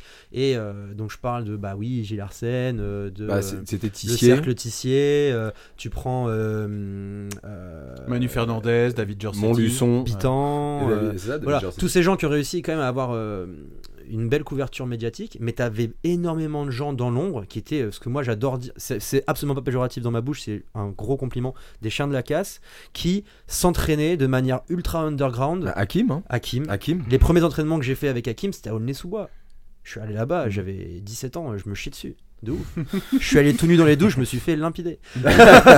Ils m'ont dit, mets ton slip Dépêche-toi Oh, pardon, chez moi, on se à poil.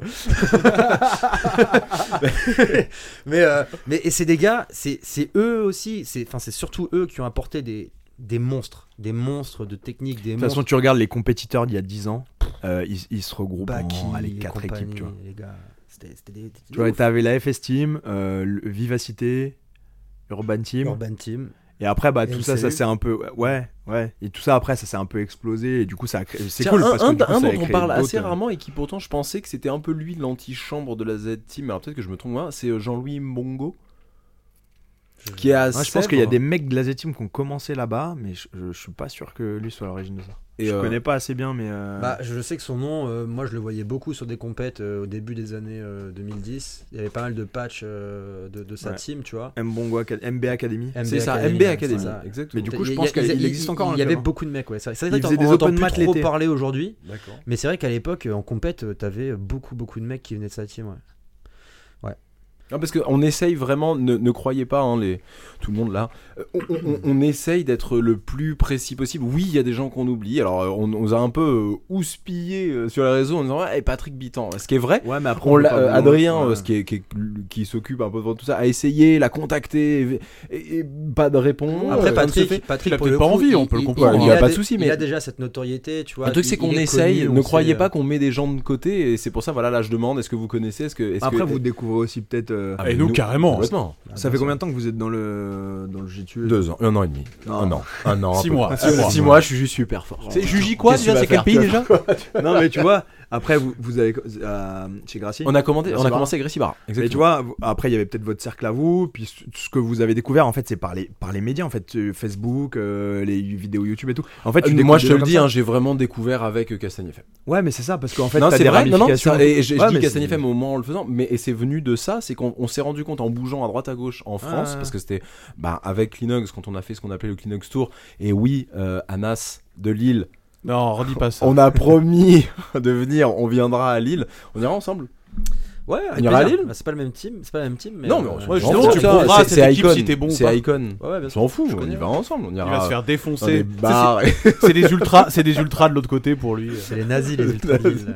Ah ouais, sérieux? Ah, le- le- l'Oscar. Bon, pas chez, pas chez Icon. Non, eux ils sont pas- Je parle pas des gars du Tout Jiu-Jitsu. le hein, monde avait compris. Je parle ah des gens du foot. T'es tout rouge T'es tout rouge On avait compris. Ah, t'as dit nazi, il est devenu rouge, il a envie de se battre. il est chaud. Euh, Tu vois, là, je décèle des. Je décèle des. Est nerveux. Vas-y, euh, je vais me les faire. Tu vois. non, et donc, et donc, et donc, c'est ça que je disais. On s'est rendu compte avec Adric, en fait, on, on, on on avait aucune foutue Foutue idée idée. du mapping, si tu veux, de comment Tu sais ce fonctionnait super compliqué. français. Tu sais ce qui serait super? Il y avait un. Je sais pas s'il existe encore ce, ce, ce- ce site internet qui s'appelait BGJ Heroes. Oui, bien sûr. Si, il C'est anglais, sûr. ok. Ouais, bien sûr. Ce qui était génial sur BGJ Heroes, c'est que chaque lignages. combattant, t'as le linéage. Et donc, t'as, ok, lui c'est Ouais, tel combattant, vient. son prof c'est ça, il- qui vient de ça, et ça. Ça, c'est le truc. En France, celui qui arrivera à faire ça, Non, c'est mort. tu vas remonter sur. Pourquoi c'est mort? Parce qu'il y, a- il y a- il y a plein de clubs qui ont changé de nom. Eh ben, Euh, franchement, il y a eu attends, des attends. trucs. Faisons un truc. Eh ben, on le fait. Sérieux, on le fait. Quoi, nous Mais oui, nous on le fait. Bon, On a autre chose à faire. Attends, Le tu lignage de pas moi, pas moi. Non, franchement, Non, faisons. franchement, c'est top. Tu, hein. tu, tu m'aides, que- Loïc Ouais, ouais, why not? En Attends, plus, un euh, fichier Excel, hein, et après, Ah, il a. Ouais, ouais, pourquoi pas?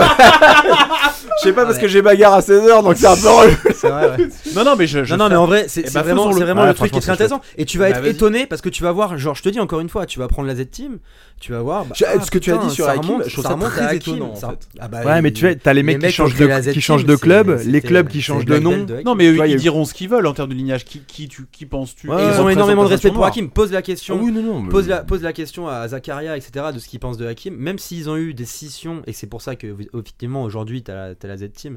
Parce que moi, la première fois que je me suis entraîné à la Z-Team, ce qu'on appelle aujourd'hui la Z-Team, leur salle à Pont-de-Sèvres, c'était encore Hakim qui donnait cours, j'étais ceinture blanche et je préparais les championnats d'Europe.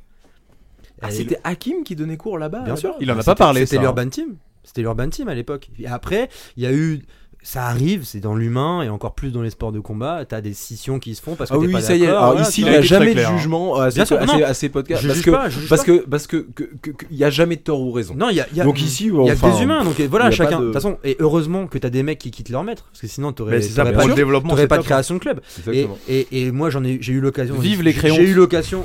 C'est pas de la Au-delà du crayon, non, parce que j'ai eu l'occasion d'en parler avec justement Zakaria et d'autres personnes de Hakim, et ils ont un respect immense pour Hakim parce que c'est lui qui leur a tout appris et leur jujitsu et vraiment hein, tu regardes le jujitsu de la Z Team et leur Par contre, il y a des agressivité traces, ouais. leur agressivité ça c'est ça c'est Urban Team c'est tamponné Urban Team les mecs c'était des Incroyable. tueurs tu prends euh, vraiment hein, j'insiste c'est euh, c'est et c'est ça qui est intéressant c'est tu, tu prends les gros clubs euh, français en Ouais. règle générale tu remontes les linéages et tu vas retomber tu vas voir sur cinq mecs qui sont plutôt connus et tu vas avoir des surprises de voir que en fait ces mecs là ils ont été vachement efficaces et ils t'ont sorti des académies mais Et quand tu connais monstres. bien, selon leur style, tu vois, il y a, il y a des marqueurs. il y a des marques Il y a des marqueurs, tu te dis, ah ouais, lui, il vient, tu, tu lui demandes, tu viens pas de là-bas, si, si, il y a longtemps, mais après, on- et en fait, tu tu t'en rends compte. Moi, j'étais un geek au début du, du, du sol. hein. En fait, je voulais tout apprendre, tout connaître, tous les noms de tout le monde et tout. Et, euh, et en fait, tu, ouais, à- à- On quand se, perd, t'as- on se perd pas un peu?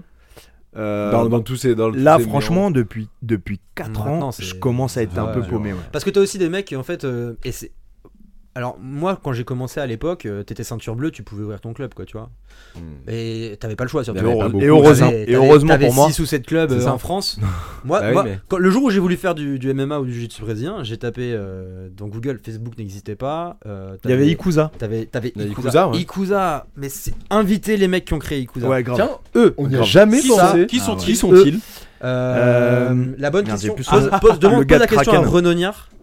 Ouais. euh, Renaud, ah, plus il était très très efficace le fondateur de la euh, marque Kraken. Euh, j'ai plus son nom. Je, Euh, je oui, crois que c'est oui, lui oui. de Toulouse ou le Suisse Euh, Non, non, celui en Toulouse. Suisse, là, comment il s'appelle Non, non. Benoît Benoît Caron. Benoît, ouais. Donc Benoît Caron qui est, qui est donc en Suisse. Les gars d'Ikuza, Iku- Ikuza, parce que avant, Fa- dingue, Facebook, avant Facebook, je passais ma live sur Ikuza. Ouais. Et t'avais déjà Renaud, euh, tous ces gens qui étaient, mais les, les, les Renoniards, euh, qu'on ouais. connaît bien, etc. hein, qui, euh, Tous les matins, je tapais J'allumais mon téléphone. Ikuza, je tapais- la- il y avait pas- c'était la enfin, j'allais- Bible. J'allais pas sur Facebook, Bible. je tapais Ikuza tous les matins. C'était la Bible. C'était Et le, le site existe encore. Il y a, Il le, existe il y a- sur Facebook, il y a le, noir Ikuza. je- Alors je, je sais pas qui c'est. Je crois que, mais je pense que c'est Younous.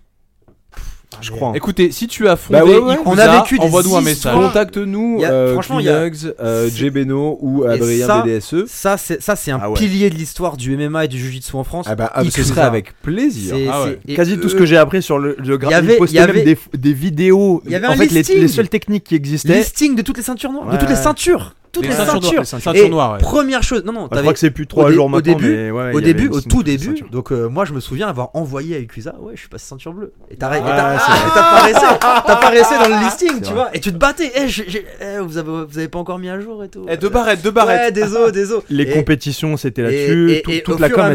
Qu'est-ce qu'il fait Qu'est-ce qu'il fait Parce que attention, c'est complètement différent des réseaux sociaux là, ce dont tu es en train de Bah, en fait, ça les les Ah, remplaçait un avant. Oui. C'était Ouais, c'est un forum. Ah, Avant, c'est vrai, avant en fait, les réseaux sociaux. forums, c'est pas Ikuza, c'est plus les forums. En fait, c'est. Facebook. Les réseaux sociaux il y un les forum, forums. euh, sur a tué, a tué, euh, Oui, tué sauf, que là, tu vois, avec les réseaux sociaux, ce serait impossible de créer ce qu'on appelait, ce, dont on parle depuis tout à l'heure, les lignages. Avec Ikuza, Plus ce serait possible. ouais. Bah, Ikuza, ce qui était bien, c'est qu'en fait, tu, tu, tu parlais pas à une personne, tu parlais à un groupe de discussion. Ouais. Donc, en gros, t'avais, euh, je vais dire une bêtise, tu postais, tiens, euh, Un sujet Euh, déjà.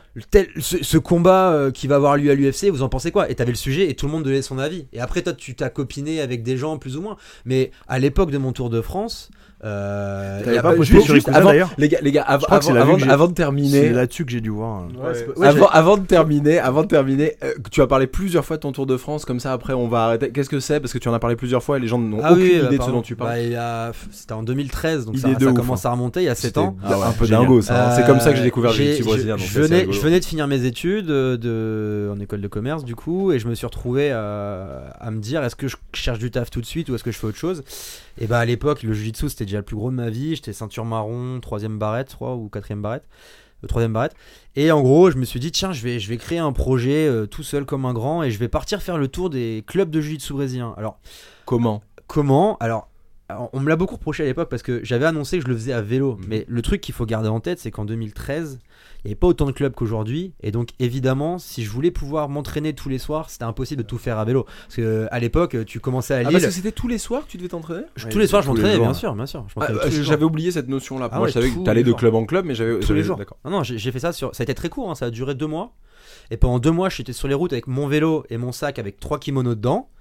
Et alors, le, deal, c'était euh, si la distance était inférieure à, à, à 100 km, je faisais entièrement le, parcours à vélo. Euh, et si, alors sur une journée, ça se fait facilement. hein. Et si par contre c'était plus de 100 km, dans ce cas-là, je faisais euh, le maximum que je pouvais à vélo et après je faisais du TER. J'ai pas pris de TGV, je faisais que du TER. Et, euh, et de toute façon, j'avais pas le choix. Quand tu te retrouves à Gap, euh, le truc c'est en haut des montagnes, euh, je peux pas le faire à vélo, quoi, tu vois. Ou du moins, tu peux difficilement t'entraîner Voilà. après. Mais bon, le deal c'était donc ça s'appelait Jit the Road, euh, la page Facebook existe encore, et, et c'était de, donc de partir à la découverte des Jujitsuka de France et de leur offrir une espèce de bah de Tu, tu kifferais que quelqu'un reprenne ton projet aujourd'hui mais en fait, j'avais été contacté à l'époque par euh, un, un- un gars de la Réunion, j'ai oublié, j'ai oublié son nom, je suis désolé, euh, qui euh, Ma- Marin, non? Ça, ça vous dit rien? Euh, Un gars de la Réunion qui fait à peu près, qui a, qui a fait à peu près la même chose, mais bon, il l'a fait en voiture parce que c'est, c'est... Mhm.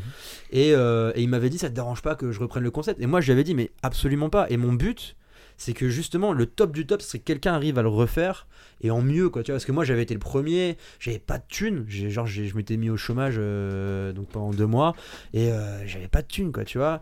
Mes sponsors c'était Jits qui m'offrait une visibilité via leur page Kraken qui m'avait offert des kimonos Euh, et j'avais un sponsor vélo du coup qui m'avait filé des pièces de vélo franchement, c'était mortel. Et j'ai cool. suivi, Moi, j'ai c'est comme ça que j'ai découvert le jiu-jitsu. c'était marrant j'avais rencontré des gens super et Ouais. j'avais euh, bah, première rencontre euh, du coup avec Olivier Michelesco parce que j'étais allé m'entraîner au cercle Tissier j'étais resté Je me longtemps rappelle de cet d'ailleurs. l'été- j'étais resté longtemps à Paris en fait parce qu'il y, avait Parce qu'il y a déjà plein de clubs. beaucoup de clubs à Paris. Ouais.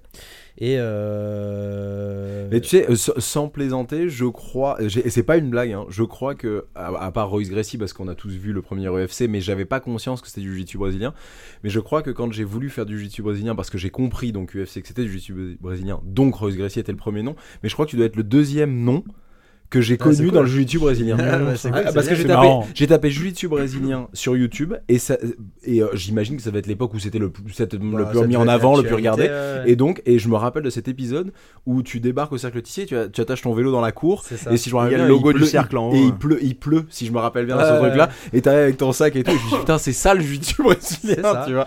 Et ce qui est incroyable, ce qui est incroyable, c'est que j'ai vraiment, euh, tu vois, on parlait de euh, des mecs qui ont écrit l'histoire du jiu-jitsu sans être connus en France. Bah en fait, tous ces gens que j'ai rencontrés euh, dans toute la France, c'est que ça. Parce que c'est des gens qui en vivent absolument pas. C'est des gens qui ont leur club, qui donnent 5 cours par semaine euh, dans des salles euh, municipales où ils sont obligés de remettre les tapis et les retirer à la fin du cours. Euh, et c'est des mecs qui, qui ont sorti des, des monstres et qui ont fait des, des gros compétiteurs et qui ont. Et en fait, c'est ça le, le jujitsu euh, que je voulais montrer. Au-delà de. Euh, bah oui, le cercle tissier. Des gens qui de- brillent, de quoi. Tous ceux qu'on connaît déjà et que dans tous les cas, tu, ces mecs-là, t'en entendras parler. Mais euh, il y avait plein de petits clubs et je, prends, je pense à Yakure euh, par exemple euh, du côté, euh, dans, du côté de Toulon. C'est à Fréjus. À Fréjus, pardon. Où euh, c'est génial. Fred ce- Roca. Ce club, ce club c'est incroyable. Et, euh, euh, comme- et Frédéric Michelangeli. C'est ça. Et euh, donc euh, c'est Frédéric euh, Michelangeli qui m'avait accueilli chez lui d'ailleurs. Euh, et t'arrives, les mecs s'entraînent là-bas quand même depuis plus de 10 ans, 10-15 ans. hein. Et c'est encore dans une salle de basket. Si avec vous des êtes aux alentours de Fréjus, et c'est des mecs honnêtement, super. je crois qu'on a rarement autant ri euh, avec Adri euh, en allant au jiu-jitsu brésilien, en C'est allant quand- faire du jiu-jitsu Fred. Roca, c'est un personnage. hein, Fred Roca m'a quand même fait un, un chèque avec le, avec le, le Et chéquier tu de, l'as gardé. je crois. le chéquier de, donc de, de son association de euh, 10 milliards d'euros. Et il me dit, il m'a dit, non, peut-être pas 10 milliards, mais genre 10 millions. Vraiment, il m'a dit, tiens, un chèque de 10 millions. Et il me l'a donné, il l'a signé. hein. Le truc, c'est que bon, ça aurait rien fait. mais Du coup, c'est pour ça le capital de Kleenex. C'est ça. Exactement. C'est pour ça qu'on est On bon. est parti de là. Et vraiment, si vous êtes aux alentours, vous hésitez, vous débutez, vous savez pas, vous honnêtement, c'est un vrai qu'à l'époque, à l'époque, en fait, Ikusa, et on revient sur Ikusa, mais Ikusa avait une, une cartographie euh, Ouais, de aussi, France. c'est vrai qu'il y avait ça. En fait, c'était le seul moyen à l'époque de savoir Ouais. où tu pouvais t'entraîner.